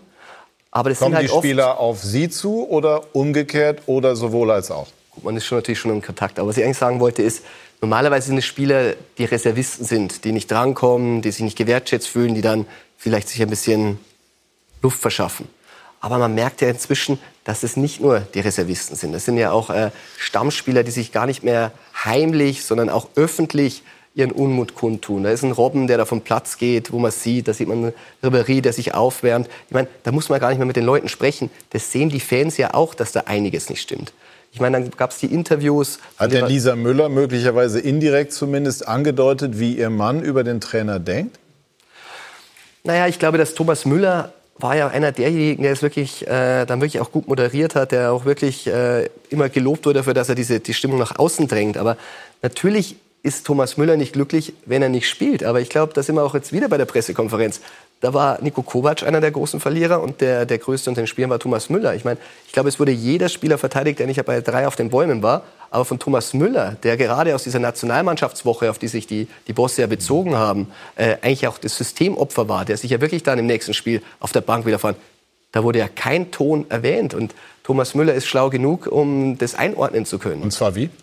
Ja gut, wenn die Bosse ihn nicht schützen, er sitzt dann bei den nächsten Spielen erstmal auf der Bank, äh, dann kann man sich schon ausrechnen, was dahinter gesprochen wurde. Ja, und das, das ist alle, äh, diese unzufriedenen Spieler, die gab es ja unter Guardiola, die gab es unter, unter Heinkes, die gab es ja da auch. Nur da hat sich keiner getraut, was zu sagen, weil sie gewusst haben, es gibt heiße Ohren, wenn, wenn was rauskommen sollte. Und was, das ist jetzt so und das ist die Situation, mit der äh, Nico Kovac leben muss. Und ich war äh, äh Ende der 90er Jahre bei Bayern, als dieser äh, dieses FC Hollywood-Label äh, dem Verein gegeben wurde. Und man ist im Moment wieder auf dem Weg dorthin. Weil zu meiner Zeit war es so, dass oft wurde der Maulwurf, ähm, hat er sich selbst geoutet, in welcher Zeitung es stand. Ja, also damals gab es ja noch äh, die AZ und die TC, gibt es heute ja, auch noch. Ja. Nur wenn es dort in der Zeitung stand, dann hat es einen Tag gedauert, bis es woanders steht. Heutzutage weißt du ja zum Teil gar nicht mehr, wo die Meldung zuerst stand, weil fünf Minuten später steht es überall. Ähm, und was, was es bewirkt in der Mannschaft, ist Misstrauen. Weil du gehst in die Kabine, du hast einen Verdacht oder mehrere äh, Verdächtige. Und da bist du vorsichtig, was du wann wo sagst. Ja? Und das ist, ist eine, die, die ultimative Respektlosigkeit der Mannschaft gegenüber, dem Trainer gegenüber und natürlich auch dem Verein gegenüber.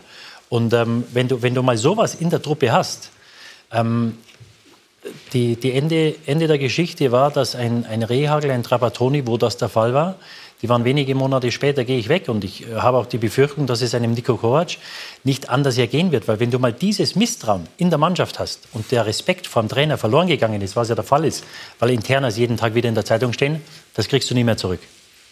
Die Frage stellt sich ja, wie entsteht dann sowas? Ne? Fehlender, Schutz, fehlender Schutz der Führung für mich. Ja, auch was, was, was kann auch Kovac machen? Der ist ja noch gar nicht so lange da. Also was wird ihm genau vorgeworfen? Ich meine, er kann ja jetzt nicht irgendwie äh, jeden Einzelnen kontrollieren. Das will er auch nicht. Das hat er auch gesagt. Das kann ich auch verstehen. Aber warum ist das so schnell, kommt äh, so schnell der Eindruck auf, dass eben manche Spieler äh, mit was auch immer unzufrieden sind? Er hat das ja wirklich, man muss ja sagen, er hat wirklich einen sehr, sehr guten Start hingelegt. Ja. Hat das wirklich sehr, sehr gut moderiert. Aber man hatte jetzt das Gefühl, dass er halt von seiner Linie auch abweicht, dass er ein bisschen beeinflusst wird, dass er sich beeinflussen lässt. Und das ist natürlich in so einer Mannschaft tödlich. Ich kann mich erinnern, es war eine Pressekonferenz, weil wir gerade über Thomas Müller gesprochen haben. Da hat der Thomas Müller wirklich offensiv verteidigt, hat gesagt, ähm, der ist wichtig für die Mannschaft, der ist äh, wichtig für die Mannschaft neben den Rasen, aber auf dem Rasen. Äh, es sieht vielleicht nicht immer so gut aus, aber er ist mein Führungsspieler. Und ich glaube, Kovac hat ein bisschen äh, verpasst, in dieser Rotation, das hat der Uli Hoeneß ja danach mal angesprochen, ziemlich deutlich, wo ihm zu viel rotiert wurde, was ja auch so ein kleiner Hinweis von außen war, ähm, dass er sich einen Kern aufbaut, der bedingungslos hinter diesem Trainer steht, indem er alle rausrotiert hat und sich keiner mehr sicher war, seinen Stammplatz. Ich meine, der Robben, der hat die ganze Vorbereitung mitgemacht und er wurde gelobt, äh, super Vorbereitung. Im ersten Spiel sitzt er auf der Bank. Und dann wundert sich der, was ist da los? Und so verlierst du halt nach und nach das Vertrauen und du brauchst einen Spielerstamm. Was kann man denn als Sportdirektor machen? Denn das, was ich jetzt raushöre, ist ja durchaus auch an Hassan Salihamidzic adressiert, der ähm, jetzt den Trainer stärken müsste oder ihm Rückendeckung geben müsste. Ihm wird der Vorwurf gemacht, ob zu Recht oder zu Unrecht, dass das nicht in dieser Form erfolgt, wie, wie das äh, für den Trainer möglicherweise wünschenswert wäre. Ich meine, das ist natürlich schon sehr oberflächlich, wenn ich jetzt aus, aus Köln hm aus der zweiten Liga jetzt äh, sage, was die jetzt hier, was der, der, der, Sportdirektor hier machen soll.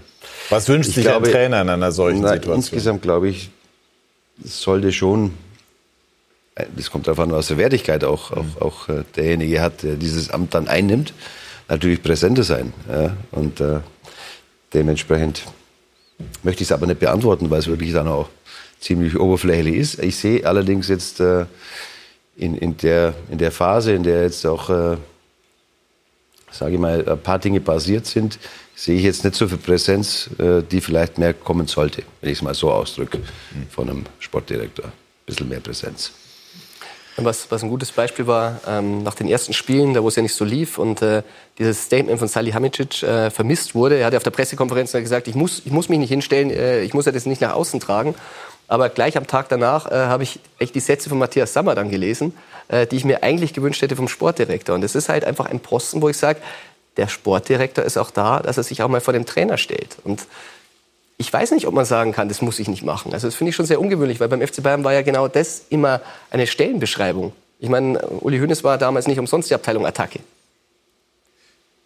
Wir haben eingangs gesagt, dass Sie der Meinung oder, oder glauben, dass es für Kovac schon schwierig werden könnte, wenn, wenn, es in, wenn es in Dortmund schiefgehen sollte. Jetzt am kommenden Mittwoch, jetzt zunächst das Spiel gegen AEK Athen, im Übrigen bei uns ähm, zu sehen ab 19.30 Uhr exklusiv, live und exklusiv das Bayern-Spiel gegen AEK Athen. Die Konferenz natürlich wie gewohnt auch, das nur nebenher ähm, eingestritt. Auch ein wichtiges Spiel. Klar müssen die Bayern im Grunde gewinnen, weil sie dann zu den beiden äh, stärkeren Gruppenkontrahenten noch fahren aber jetzt gucken wir auf, das, ähm, auf dieses Dortmund-Spiel. Wenn das da schiefgehen sollte, warum glauben Sie, könnte es dann für Kovac schon schwierig werden?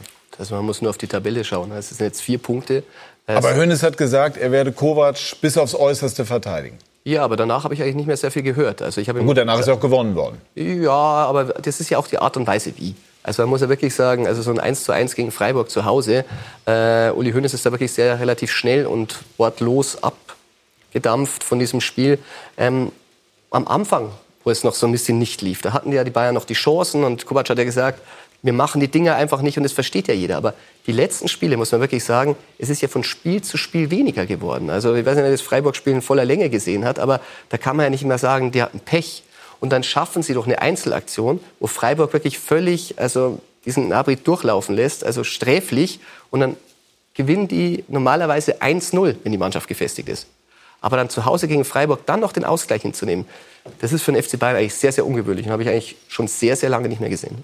Ja, und äh, also ich, ich, unabhängig von dem Spiel am, am Samstag, äh, wie gerade gesagt, ich, ich war in Kabinen, wo diese Problematik stattgefunden hat. Und äh, wenn da mal der Respekt äh, der Respekt für den Trainer verloren geht, das kriegst du als Trainer nicht mehr hin. Und wie gesagt, also Ganz kurz, ist denn dieser Punkt erreicht oder hat Kovac die Kabine immer noch im Griff und es sind nur zwei, drei, die äh, aus, aus der sicheren Deckung sozusagen Dinge durchstecken? Nein, ich glaube, Didi hat es ja ganz gut formuliert. Also ich glaube, wenn von oben noch ein bisschen mehr auch intern der Trainer gestärkt würde. Ich, ich habe, weiß nicht, das, Gefühl momentan, dass da selber sich niemand so sicher ist. Aber momentan gibt es ja auch so viele Baustellen in diesem Verein, dass die ja gar nicht mehr wissen, wo sie als erstes hinschauen. Da war diese Pressekonferenz, wo die Bosse ein bisschen unglücklich wirken, um es so mal zu formulieren. Dann war dieser äh, Halloween-Post von Rafinha, der auf der eigenen Seiten vom Verein auch noch repostet wurde, wo ich sage, äh, mein, der FC Bayern hat ja auch noch, äh, mein, weiß nicht, ob alle das Bild kennen, der war ja als, als Scheich mit einer Bombenattrappe. Äh, die haben auch Sponsoren in den arabischen Ländern. Ähm, auch sehr, sehr schwierig. Dann kommt jetzt dieser Post von dieser Müller hinzu. Und dann dieses Spiel, dann diese Super League-Geschichte, wo ich sage, sehr, sehr schwierig, wenn jetzt rauskommt, ähm, Herr Rummenigge hat das ja mit 2018 dementiert, dass es aktuell ist, aber es ist ja unbestritten und es ist ja damals ja auch äh, kein Geheimnis gewesen, dass 2016 sich die Topclubs damit beschäftigt haben. Und diese Vorgänge zeigen ja ganz klar, dass der FC Bayern das ja mit forciert hat und so nicht, wie es damals dargestellt wurde, äh, sich das angehört hatte und dann vielleicht sogar ein bisschen das verhindert hat. Also, Man kann sagen, das sind Gedankengänge, so hat es Karl-Heinz Rummenigge gestern auch bei uns im Interview äh, gesagt, mit denen Sie sich beschäftigt haben. Aber nach jetzigem Bestand haben Sie, sehr, haben Sie dementiert, dass es in irgendeiner Form in näherer Zukunft oder überhaupt dazu kommen wird. Ja. Aber wenn man diesen Artikel gelesen hat, muss man wirklich sagen, war der sehr aktiv, diese Idee mhm. voranzutreiben. Mhm. No, no, Nochmal zurückzukommen auf die Marburg. Wenn du diese intern hast, da waren jetzt vier oder fünf Tage hintereinander, da stand am Samstag, stand in der Zeitung, was am Tag vorher, am Freitag in der Besprechung besprochen wurde. Von der Führung meldet sich keiner. Ja? Für einen Außenstehenden, für einen Journalisten, für einen Fan, was setzt das für ein Zeichen oder was, was ist das für ein Zeichen an die Leute, was ist das für ein Zeichen an die Spieler, wenn tagtäglich Internas an die Öffentlichkeit geraten und keiner sagt was dazu? Da kriege ich als Außenstehender das Gefühl, vielleicht ist es ihnen da oben gar nicht so unrecht was, was im Moment passiert. Und das ist natürlich eine fatale Situation, weil da Spieler Internas an die Presse tragen und, und ja, Geheimnisse aus der Kabine nach außen tragen und keiner sagt was dazu. Ja, und da kannst du natürlich als Spieler, weißt du ungefähr Bescheid, wo die Reise hingeht, wie gefestigt der Trainer ist. Ähm, und umso mehr ich... Also Sie glauben, der Trainer wird da im Moment Der wird demontiert. Der wird demontiert, weil äh, wenn, wenn vier oder fünf Tage hintereinander Internas nach außen kommen, dann habe ich die Verantwortung als Verantwortlicher, habe ich zu sagen, Männer, so geht es nicht, das muss ich intern ansprechen. Man steht es wahrscheinlich hier am nächsten Tag in der Zeit und auch öffentlich das machen, dass ich sage, pass auf, Männer, wenn da irgendwas rauskommt oder ich gehe der Sache nach und dann gibt's, da wird es Konsequenzen geben, ja, und umso länger da nichts passiert, ja, umso länger, äh, also bekomme ich den Eindruck als, als Außenstehender, wie gesagt, ich weiß nicht, wer das ist und das spielt überhaupt keine Rolle, ob das eine ist, ob das fünf sind, dass es den äh, Oberen oder der Führung vielleicht gar nicht so ungelegen ist, was dem Moment passiert. Weil Aber die glaube, Bayern müssten doch ein Interesse daran haben, mit diesem Trainer längerfristig zu arbeiten. Also ja. insofern, wo soll deren Interesse ja, liegen, man, ihn zu demontieren? Aber wenn man das Interesse gehabt hätte, dann hätte man nach dem Gladbach-Spiel hingehen müssen und sagen, pass auf Jungs, so geht es nicht. So eine Leistung ist des FC Bayern nicht würdig und das werden wir uns nicht länger gefallen lassen. Die einzige, äh, das war die Länderspielpause, die einzige Aussage, die man zu Kovac bekommen hat, die war beim Basketball von Uli Hoeneß zwischen Tür und Angel, der gesagt hat, ich glaube, ich verteidige ihn bis aufs Blut. Ja, jetzt muss man dazu sagen, dass er der Uli das Hoeneß... später. Also beim Basketball hat er noch gesagt, dass der Trainer dafür den Kopf hinhalten muss. Ja, und dann nee, oder nach? Na, aber dann die, diese andere Aufgabe, die, die war dann beim nächsten Spiel, ja, glaube ich. Und jetzt muss man dazu sagen, dass er eher eigentlich, eigentlich mit dem Tagesgeschäft nichts zu tun hat. Ja? Als äh, äh, Aufsichtsratschef. Und ähm, von den beiden Leuten, die ja Damals auf der Hauptversammlung hat er gesagt, äh, Salihamidzic und Rummenigge bekommen die Munition, die müssen schießen. Von den beiden hat man über Wochen lang nichts gehört. Und, äh, wie, interpre wie, interpretieren Sie das? Also ich glaube, keiner Vereinsführung kann es recht sein, äh, wenn Internas nach außen gehen. Aber das ist ja, es zeigt ja einfach die Unzufriedenheit, die da ist in der Mannschaft. Aber ich ja vorher schon sagte, ich glaube, die sind halt alle mit ihren eigenen Baustellen also beschäftigt. Ich vermisse bei Salihamidzic ein bisschen, dass er sich jetzt, wie die, die er sagt, davor die Mannschaft stellt. Aber der hat natürlich auch noch ein bisschen zu kämpfen mit seiner Rolle. Das ist ja auch ein Anfänger in diesem Beruf und äh, sagt halt auch, äh, er will das nicht, er will diese Rolle nicht annehmen. Aber ich sage halt nochmal, einer muss diese Rolle annehmen, weil das kann nicht auch noch Nico Kovac machen. Der hat wirklich genug zu tun. Er hat einen Kader, der jetzt wirklich nicht so breit ist, wie die Kader es zuvor waren beim FC Bayern kommt das Verletzungspech hinzu und äh, hat da wirklich einige Baustellen, die er in der Mannschaft klären muss. Aber er kann jetzt ja auch nicht nach außen hin das auch noch alles machen. Und da, glaube ich, ist halt wirklich so eine Position wichtig, wie das ein Sammer gemacht hat, wie es ein Hönes früher gemacht hat, der sich da nach außen hinstellt. Und dafür ist diese Position auch da. Man hat so ein bisschen den Eindruck, dass Kovac natürlich auch jetzt etwas ausbaden muss was eben auf das man ein, zwei Jahre hingesteuert ist. Es sind sehr, sehr verdiente Spieler da, die aber eben einfach äh, ganz natürlich sozusagen einem Alterslimit unterliegen. Es ist für Kovac eine enorm schwere Situation. Ne? Wie schätzen Sie es ein? Ganz neutral. Es ist nicht einfach momentan, weil so viele Dinge passieren. Ich kann es jetzt weniger mhm. einschätzen, weil ich mich um meinen Club natürlich ja. kümmere. Aber wenn ich das höre, dann, dann gibt es eben viele Probleme, die es normalerweise nicht bei Bayern nicht geben darf. Äh, was die sportliche Seite anbelangt, glaube ich nach wie vor. Obwohl es jetzt ein paar Mal passiert ist, dass man immer gesagt, jetzt müsste es ja wieder hinhauen, dass sie jetzt wieder gewinnen, glaube ich nach wie vor, dass sie am Ende Meister werden. Glauben Sie es auch? Also ich will da keine Prognosen abgeben. Ich ähm, ich, ich lege mir nicht fest, ich glaube es ja nur. genau, ich wollte sagen. Da, die sportliche Kompetenz, die müssen wir da anerkennen an der, an der Stelle. Äh, Im Moment kümmern wir uns überwiegend um Zweite, die Probleme der Bayern, ehrlicherweise, die hätten wir gerne. Ja, da darf man sich eben auch so ein bisschen entspannt zurückgelehnt. Ne? Also das, klar, das darf man nicht verkennen, aber man bewertet es eben auch auf dem Niveau von Bayern München. Muss, ne? Das ist ja klar. Man, man, man muss natürlich schon sehen, natürlich tut sich Bayern schwer, also so richtig überzeugend haben sie nur am Anfang gespielt, wie du richtig sagst. Aber wenn ich jetzt das andere, das, äh, wenn ich Dortmund jetzt, natürlich haben die so und so viele Tore jetzt geschossen und es sieht alles toll aus. Aber äh, ich habe auch nur ein Spiel gesehen, wo sie wirklich glasklar besser waren wie die andere Mannschaft. Ansonsten haben sie sich auch in jedem Spiel schwer getan und haben viele Spiele auch dann entschieden, wo sie hätten nicht gewinnen müssen. Ja, wenn ich nur, nur an, äh, wenn ich nur an, an Leverkusen, Leverkusen denke, wo normal Leverkusen das 3-0 machen muss, dann bin ich mir sicher, immer hypothetisch natürlich, dass man dann nicht mehr gewinnt. So, sie, sie haben eine gute Mannschaft, sie haben eine junge Mannschaft, sie haben einen guten Lauf und trotzdem sind sie jetzt noch nicht so souverän, vielleicht werden sie es noch, dass ich glaube, dass am Ende sie vor Bayern stehen. Aber sie haben natürlich enormes Tempo. Abschließend, Didi, können die Bayern in der Form, in der wir sie zuletzt gesehen haben, sich in Dortmund so steigern, dass sie dort gewinnen können? Äh, die Bayern können überall gewinnen. Also ich würde das nicht ausschließen, aber was die Dortmunder natürlich haben, ist Potenzial.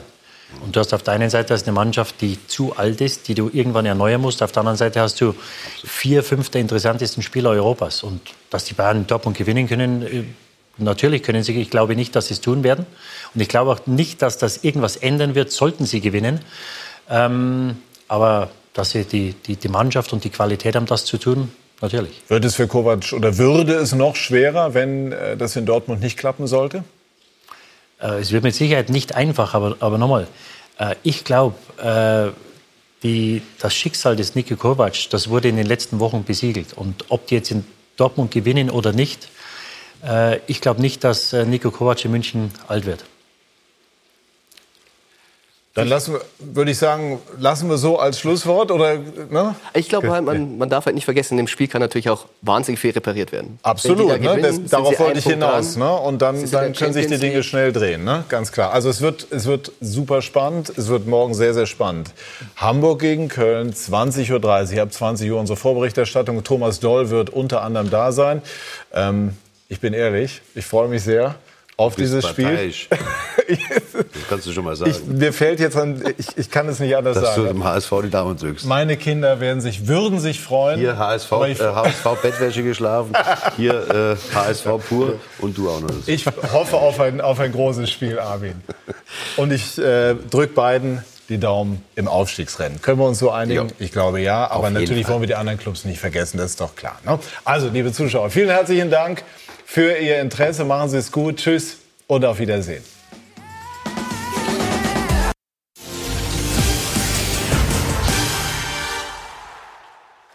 Wir sind zurück bei SK90, die Fußballdebatte. Sind moderne Zeiten. Auch die Instagram-Posts der Ehefrauen spielen in eine Debatte mit hinein. Und Thomas Müller wurde gestern bei uns auf diesen Post angesprochen. Ja, ich habe es natürlich jetzt auch äh, nach dem Spiel jetzt mitbekommen, wurde mir zugetragen. Tragen, äh, ja, ich denke, das war natürlich aus der Emotion heraus. Ich finde es jetzt im Nachhinein nicht unbedingt super, aber ähm, ja, sie liebt mich halt. Was soll, was soll ich machen? ein, ein, echter Müller, ne, Didi? Also ansonsten, welchen Eindruck, welchen Eindruck, haben Sie ansonsten von den Bayern? Also, die, also Lisa Müller hat sich jetzt auf der Homepage der Bayern entschuldigt. Also erstmal ist es ein, ein Post. Ich halte die Spielerfrau halte ich immer für etwas abwert. Das ist die Ehefrau eines Spielers des FC Bayern. Ich glaube, ich habe äh, eben auch Ehefrau, aber völlig ja, richtig, wenn es genau. genau die ist äh, Fan ihres Mannes, die ist Fan des FC Bayern und die hat das Recht, ihre Meinung da zu äußern. Äh, natürlich ist das unglücklich, aber das ist eine Sache, die äh, der Thomas Müller mit seiner, mit seiner Lisa ausmachen muss. Und das geht meiner Meinung nach niemanden anderen etwas an. Und also ich war schon sehr verwundert, als heute Nachmittag die Meldung kam, dass der FC Bayern äh, der jetzt gerade über die Super League spricht und mit den größten Vereinen der Welt dort möglicherweise die, die Option ähm, austariert hat, ob es möglich wäre, so eine Superliga zu machen, äh, eine Entschuldigung einer Ehefrau eines Spielers äh, preisgibt. Und äh, da muss ich sagen, da fehlt mir komplett das Verständnis. Es äh, kommen täglich, in der letzten Woche sind täglich Internas aus der Bayern-Kabine in der Zeitung gestanden. Ähm, der, äh, Christian. Schuldige oder der Protagonist, der Protagonist sitzt hier gegenüber. Es hat sich nicht ein Verantwortlicher des FC Bayern dazu geäußert, dass es so nicht geht. Und da wird Stück für Stück wird der Trainer dort demontiert. Was wir im Moment auf dem Platz sehen, ist ein Spiegelbild dessen, was in der Führung abläuft. Man hat sich weder zu Kovac bekannt nach dem Gladbach-Spiel, wo man 3-0 verloren hat, noch hat sich einer dazu bekannt, dass diese Internas, die da herausdringen, dass es so nicht geht und dass es da Konsequenzen geben wird, falls man herausfinden sollte, wer es ist oder, oder wie es ist. Äh, und als Trainer bist du ein, äh, ein Stück weit machtlos, weil er wurde angesprochen vor dem Spiel gestern. Er hat gesagt, was soll ich machen? Das ist so. Ich war es nicht. Ja, und das ist nicht Trainersache, sowas ist Vereinssache. Das gab es zu meiner Zeit, da ist dann der Verein eingeschritten. Ähm, aber so wie man im Moment mit dem Trainer, wie man ihn äh, hängen lässt und im Regen stehen lässt, muss ich sagen, habe ich kein Verständnis und äh, mich wundert es nicht wirklich, so wie die Bayern im Moment auftreten, weil man eben diese, äh, diese Unterstützung, diese Rückendeckung, die der Trainer gebraucht hätte und auch verdient hätte, äh, ihm im Moment nicht gibt. Kann ich Didi nur uneingeschränkt recht geben. Also diese Pressekonferenz, die inzwischen ja schon legendär ist. Äh, wir wussten ja schon, dass auch was gegen die Medien kommen würde, aber wir hatten halt den Eindruck, diese Pressekonferenz wird für den Trainer gemacht. Also die setzen sich da hin und sprechen, nachdem sie sich wirklich tagelang nicht gemacht haben, dem Trainer das Vertrauen aus. Und dann ging es ja wirklich um alles, nur nicht um den Trainer. Ich glaube, der Einzige, der was gesagt hat, war der Salihamidzic, der kurz gesagt hat, äh, dass sich er da nicht auseinander dividieren lässt. Aber dann ging es ja um alle anderen Themen. Aber es ging nicht um Nico Kovac. Und man merkt auch jetzt schon wieder diese Dünnhäutigkeit, auch ähm, gestern auch wieder, wenn dann die Trainerfrage von den Medien, die natürlich nach 1 zu 1 gegen Freiburg äh, und den letzten Spielen, die ja wirklich alles andere als prickelnd waren, gestellt wird, dass dann auch schon wieder abgelenkt wird. Also da vermisse ich wirklich dieses Treuebekenntnis, wo man sagt, ähm, wir gehen mit dem durch dick und dünn, aber man sieht natürlich auch die Nervosität. Die liegen jetzt vier Punkte in der Dortmund. Sie fahren dahin, können eigentlich nur verlieren, weil selbst wenn sie gewinnen, sind sie immer noch Zweiter. Und das frisst wirklich an wer, den Verein. Wer, wer es durchsteckt, werden wir nicht erfahren. Aber ist das, passiert das bewusst? Ich sag's mal so, also diese Frage ist immer ganz schwierig zu beantworten und äh, man spricht ja immer von einem Maulwurf und es ist immer nie nur einer. Hm. Aber ich finde immer ein Indiz, wie es in einem Verein ausschaut, ist immer, es gibt immer unzufriedene Spieler. Die wird es immer geben. Aber das Kommen sind halt die Spieler auf Sie zu oder umgekehrt oder sowohl als auch? Gut, man ist schon natürlich schon im Kontakt. Aber was ich eigentlich sagen wollte ist, normalerweise sind es Spieler, die Reservisten sind, die nicht drankommen, die sich nicht gewertschätzt fühlen, die dann vielleicht sich ein bisschen Luft verschaffen.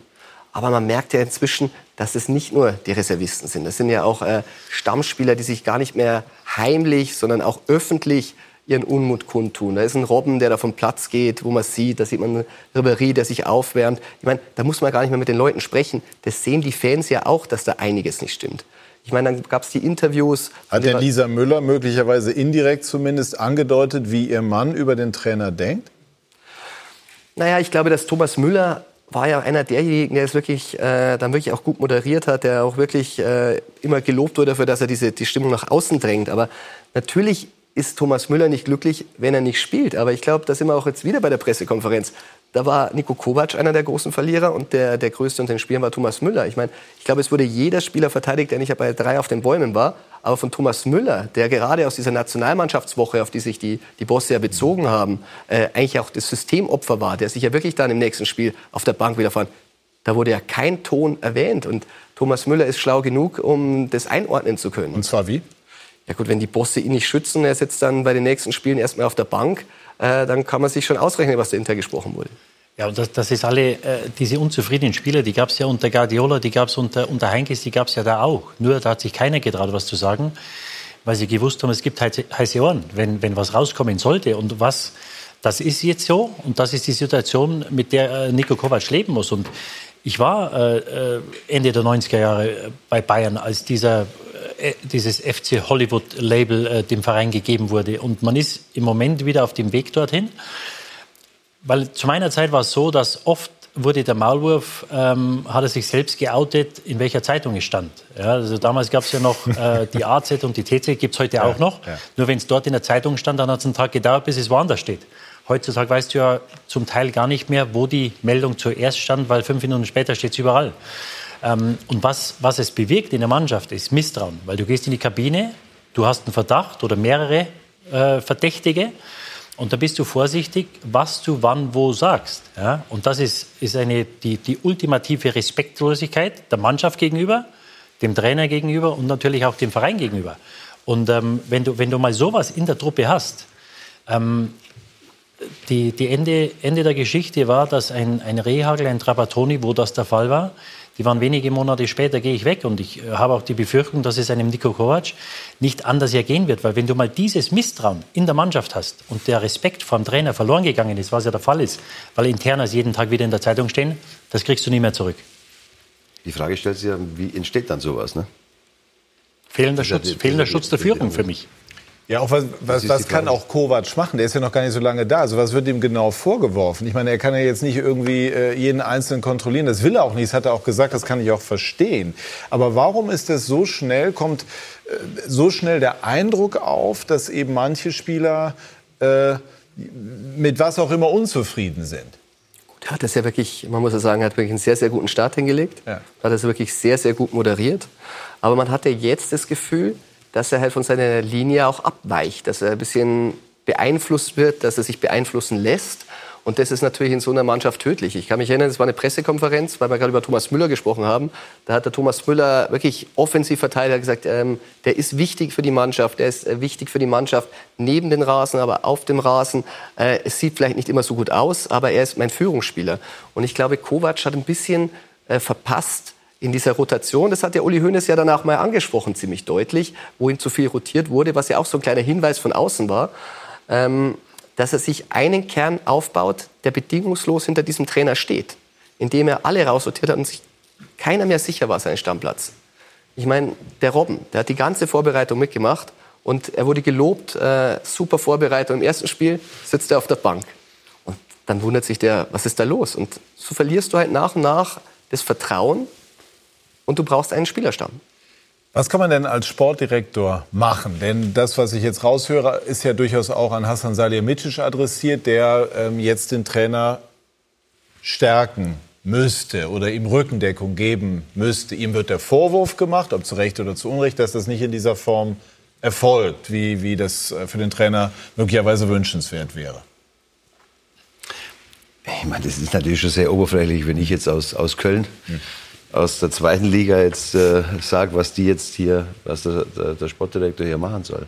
Was wünscht ich sich glaube, ein Trainer in einer solchen na, Situation? Insgesamt glaube ich, sollte schon, äh, das kommt darauf an, was für Wertigkeit auch, mhm. auch, auch äh, derjenige hat, der dieses Amt dann einnimmt, natürlich präsenter sein. Ja? Und äh, dementsprechend möchte ich es aber nicht beantworten, weil es wirklich dann auch ziemlich oberflächlich ist. Ich sehe allerdings jetzt äh, in, in, der, in der Phase, in der jetzt auch, äh, sage ich mal, ein paar Dinge passiert sind, sehe ich jetzt nicht so viel Präsenz, äh, die vielleicht mehr kommen sollte, wenn ich es mal so ausdrücke, von einem Sportdirektor. Ein bisschen mehr Präsenz. Was, was ein gutes Beispiel war, ähm, nach den ersten Spielen, da wo es ja nicht so lief und äh, dieses Statement von Sally Hamicic äh, vermisst wurde. Er hat ja auf der Pressekonferenz gesagt, ich muss, ich muss mich nicht hinstellen, äh, ich muss ja das nicht nach außen tragen.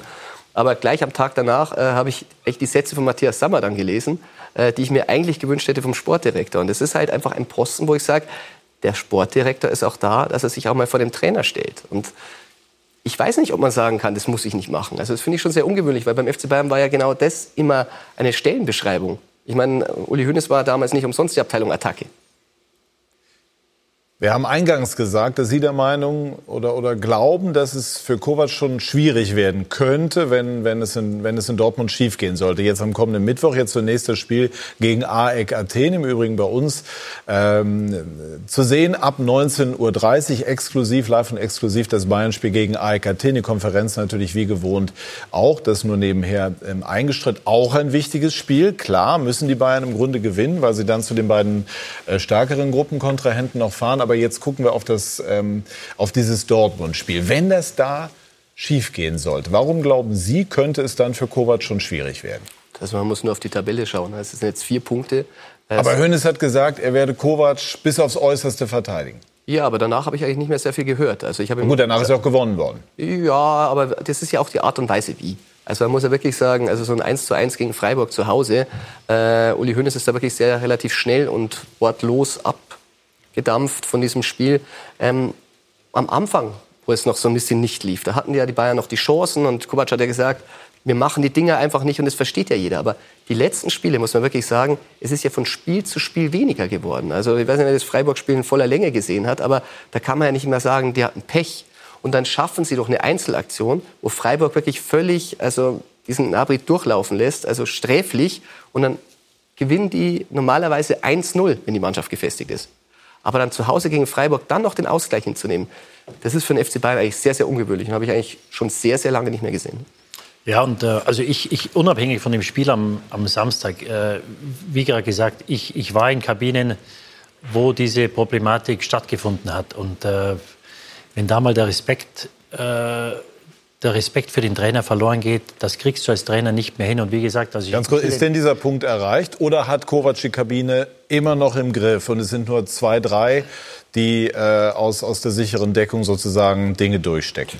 Nein, ich glaube, Didi hat es ja ganz gut formuliert. Also ich glaube, wenn von oben noch ein bisschen mehr auch intern der Trainer gestärkt würde. Ich, ich habe, weiß nicht, das, Gefühl momentan, dass da selber sich niemand so sicher ist. Aber momentan gibt es ja auch so viele Baustellen in diesem Verein, dass die ja gar nicht mehr wissen, wo sie als erstes hinschauen. Da war diese Pressekonferenz, wo die Bosse ein bisschen unglücklich wirken, um es so mal zu formulieren. Dann war dieser äh, Halloween-Post von Rafinha, der auf der eigenen Seiten vom Verein auch noch repostet wurde, wo ich sage, äh, ich mein, der FC Bayern hat ja auch noch, äh, mein, weiß nicht, ob alle das Bild kennen, der war ja als, als Scheich mit einer Bombenattrappe. Äh, die haben auch Sponsoren in den arabischen Ländern. Ähm, auch sehr, sehr schwierig. Dann kommt jetzt dieser Post von dieser Müller hinzu. Und dann dieses Spiel, dann diese Super League-Geschichte, wo ich sage, sehr, sehr schwierig, wenn jetzt rauskommt, ähm, Herr Rummenigge hat das ja mit 2018 dementiert, dass es aktuell ist, aber es ist ja unbestritten und es ist ja damals ja auch äh, kein Geheimnis gewesen, dass 2016 sich die Topclubs damit beschäftigt haben. Und diese Vorgänge zeigen ja ganz klar, dass der FC Bayern das ja mit forciert hat und so nicht, wie es damals dargestellt wurde, äh, sich das angehört hatte und dann vielleicht sogar ein bisschen das verhindert hat.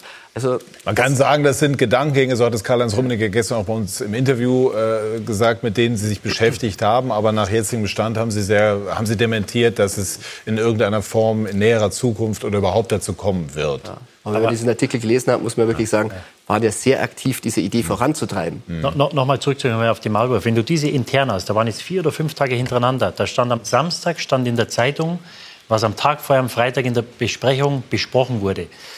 Von der Führung meldet sich keiner. Ja? Für einen Außenstehenden, für einen Journalisten, für einen Fan, was setzt das für ein Zeichen oder was, was ist das für ein Zeichen an die Leute, was ist das für ein Zeichen an die Spieler, wenn tagtäglich Internas an die Öffentlichkeit geraten und keiner sagt was dazu? Da kriege ich als Außenstehender das Gefühl, vielleicht ist es ihnen da oben gar nicht so unrecht was, was im Moment passiert. Und das ist natürlich eine fatale Situation, weil da Spieler Internas an die Presse tragen und, und ja, Geheimnisse aus der Kabine nach außen tragen und keiner sagt was dazu. Ja, und da kannst du natürlich als Spieler, weißt du ungefähr Bescheid, wo die Reise hingeht, wie gefestigt der Trainer ist. Ähm, und umso mehr ich... Also Sie glauben, der Trainer wird da im Moment... Der wird demontiert. Der wird demontiert, weil äh, wenn, wenn vier oder fünf Tage hintereinander Internas nach außen kommen, dann habe ich die Verantwortung als Verantwortlicher habe ich zu sagen, Männer, so geht es nicht, das muss ich intern ansprechen.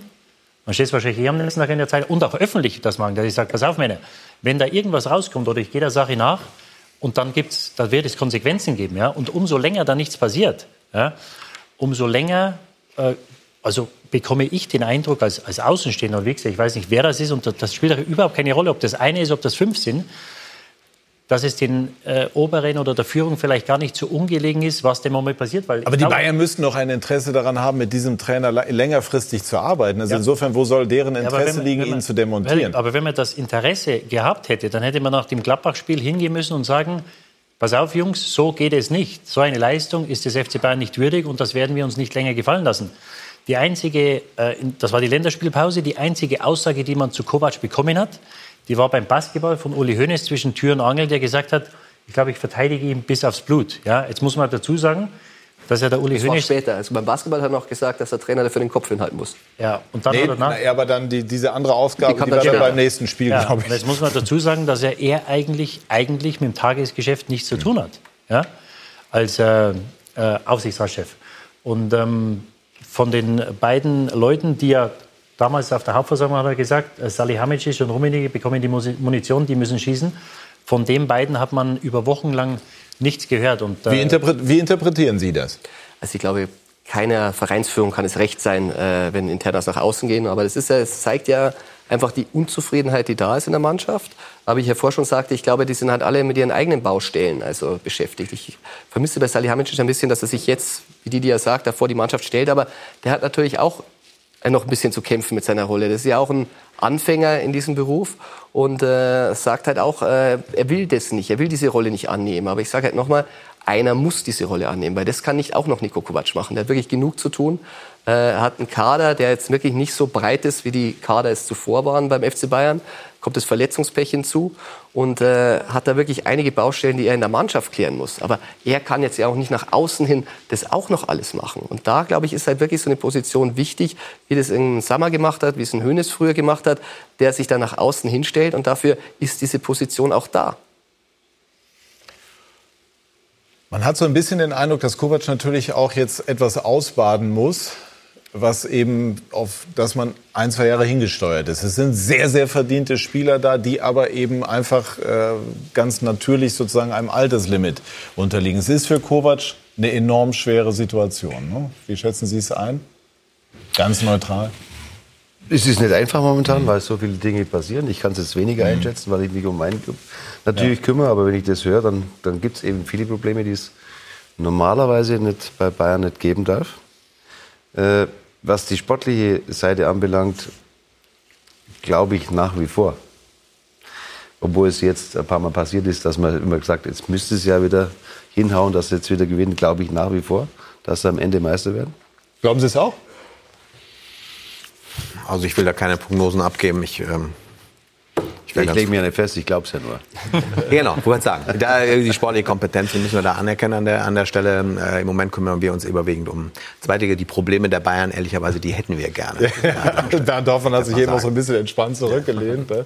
Also das, klar, das darf man nicht verkennen. Aber man bewertet es eben auch auf dem Niveau von Bayern München. Muss, ne? Das ist ja klar. Man, man, man muss natürlich schon sehen. Natürlich tut sich Bayern schwer. Also so richtig überzeugend haben sie nur am Anfang gespielt, wie du richtig sagst. Aber wenn ich jetzt das andere, das, äh, wenn ich Dortmund jetzt, natürlich haben die so und so viele Tore jetzt geschossen und es sieht alles toll aus. Aber äh, ich habe auch nur ein Spiel gesehen, wo sie wirklich glasklar besser waren wie die andere Mannschaft. Ansonsten haben sie sich auch in jedem Spiel schwer getan und haben viele Spiele auch dann entschieden, wo sie hätten nicht gewinnen müssen. Ja, wenn ich nur, nur an, äh, wenn ich nur an, an Leverkusen, Leverkusen denke, wo normal Leverkusen das 3-0 machen muss, dann bin ich mir sicher, immer hypothetisch natürlich, dass man dann nicht mehr gewinnt. So, sie, sie haben eine gute Mannschaft, sie haben eine junge Mannschaft, sie haben einen guten Lauf und trotzdem sind sie jetzt noch nicht so souverän, vielleicht werden sie es noch, dass ich glaube, dass am Ende sie vor Bayern stehen. Aber sie haben natürlich enormes Tempo. Abschließend, Didi, können die Bayern in der Form, in der wir sie zuletzt gesehen haben, sich in Dortmund so steigern, dass sie dort gewinnen können? Äh, die Bayern können überall gewinnen. Also ich würde das nicht ausschließen, aber was die Dortmunder natürlich haben, ist Potenzial. Und du hast auf der einen Seite eine Mannschaft, die zu alt ist, die du irgendwann erneuern musst. Auf der anderen Seite hast du vier, fünf der interessantesten Spieler Europas. Und dass die Bayern Dortmund gewinnen können, äh, natürlich können sie. Ich glaube nicht, dass sie es tun werden. Und ich glaube auch nicht, dass das irgendwas ändern wird, sollten sie gewinnen. Ähm, aber dass sie die, die, die Mannschaft und die Qualität haben, das zu tun, natürlich. Wird es für Kovac oder würde es noch schwerer, wenn äh, das in Dortmund nicht klappen sollte? Äh, es wird mit Sicherheit nicht einfach, aber, aber nochmal, äh, ich glaube, äh, das Schicksal des Niki Kovac, das wurde in den letzten Wochen besiegelt. Und ob die jetzt in Dortmund gewinnen oder nicht, ich glaube nicht, dass Niko Kovac in München alt wird. Dann lassen wir, würde ich sagen, lassen wir so als Schlusswort oder? Ne? Ich glaube, halt, man, man darf halt nicht vergessen, im Spiel kann natürlich auch wahnsinnig viel repariert werden. Absolut, da ne? das, darauf wollte ich hinaus. Ne? Und dann, dann können sich die Dinge schnell drehen, ne? ganz klar. Also es wird, es wird super spannend. Es wird morgen sehr, sehr spannend. Hamburg gegen Köln, 20.30 Uhr. Ab 20 Uhr unsere Vorberichterstattung. Thomas Doll wird unter anderem da sein.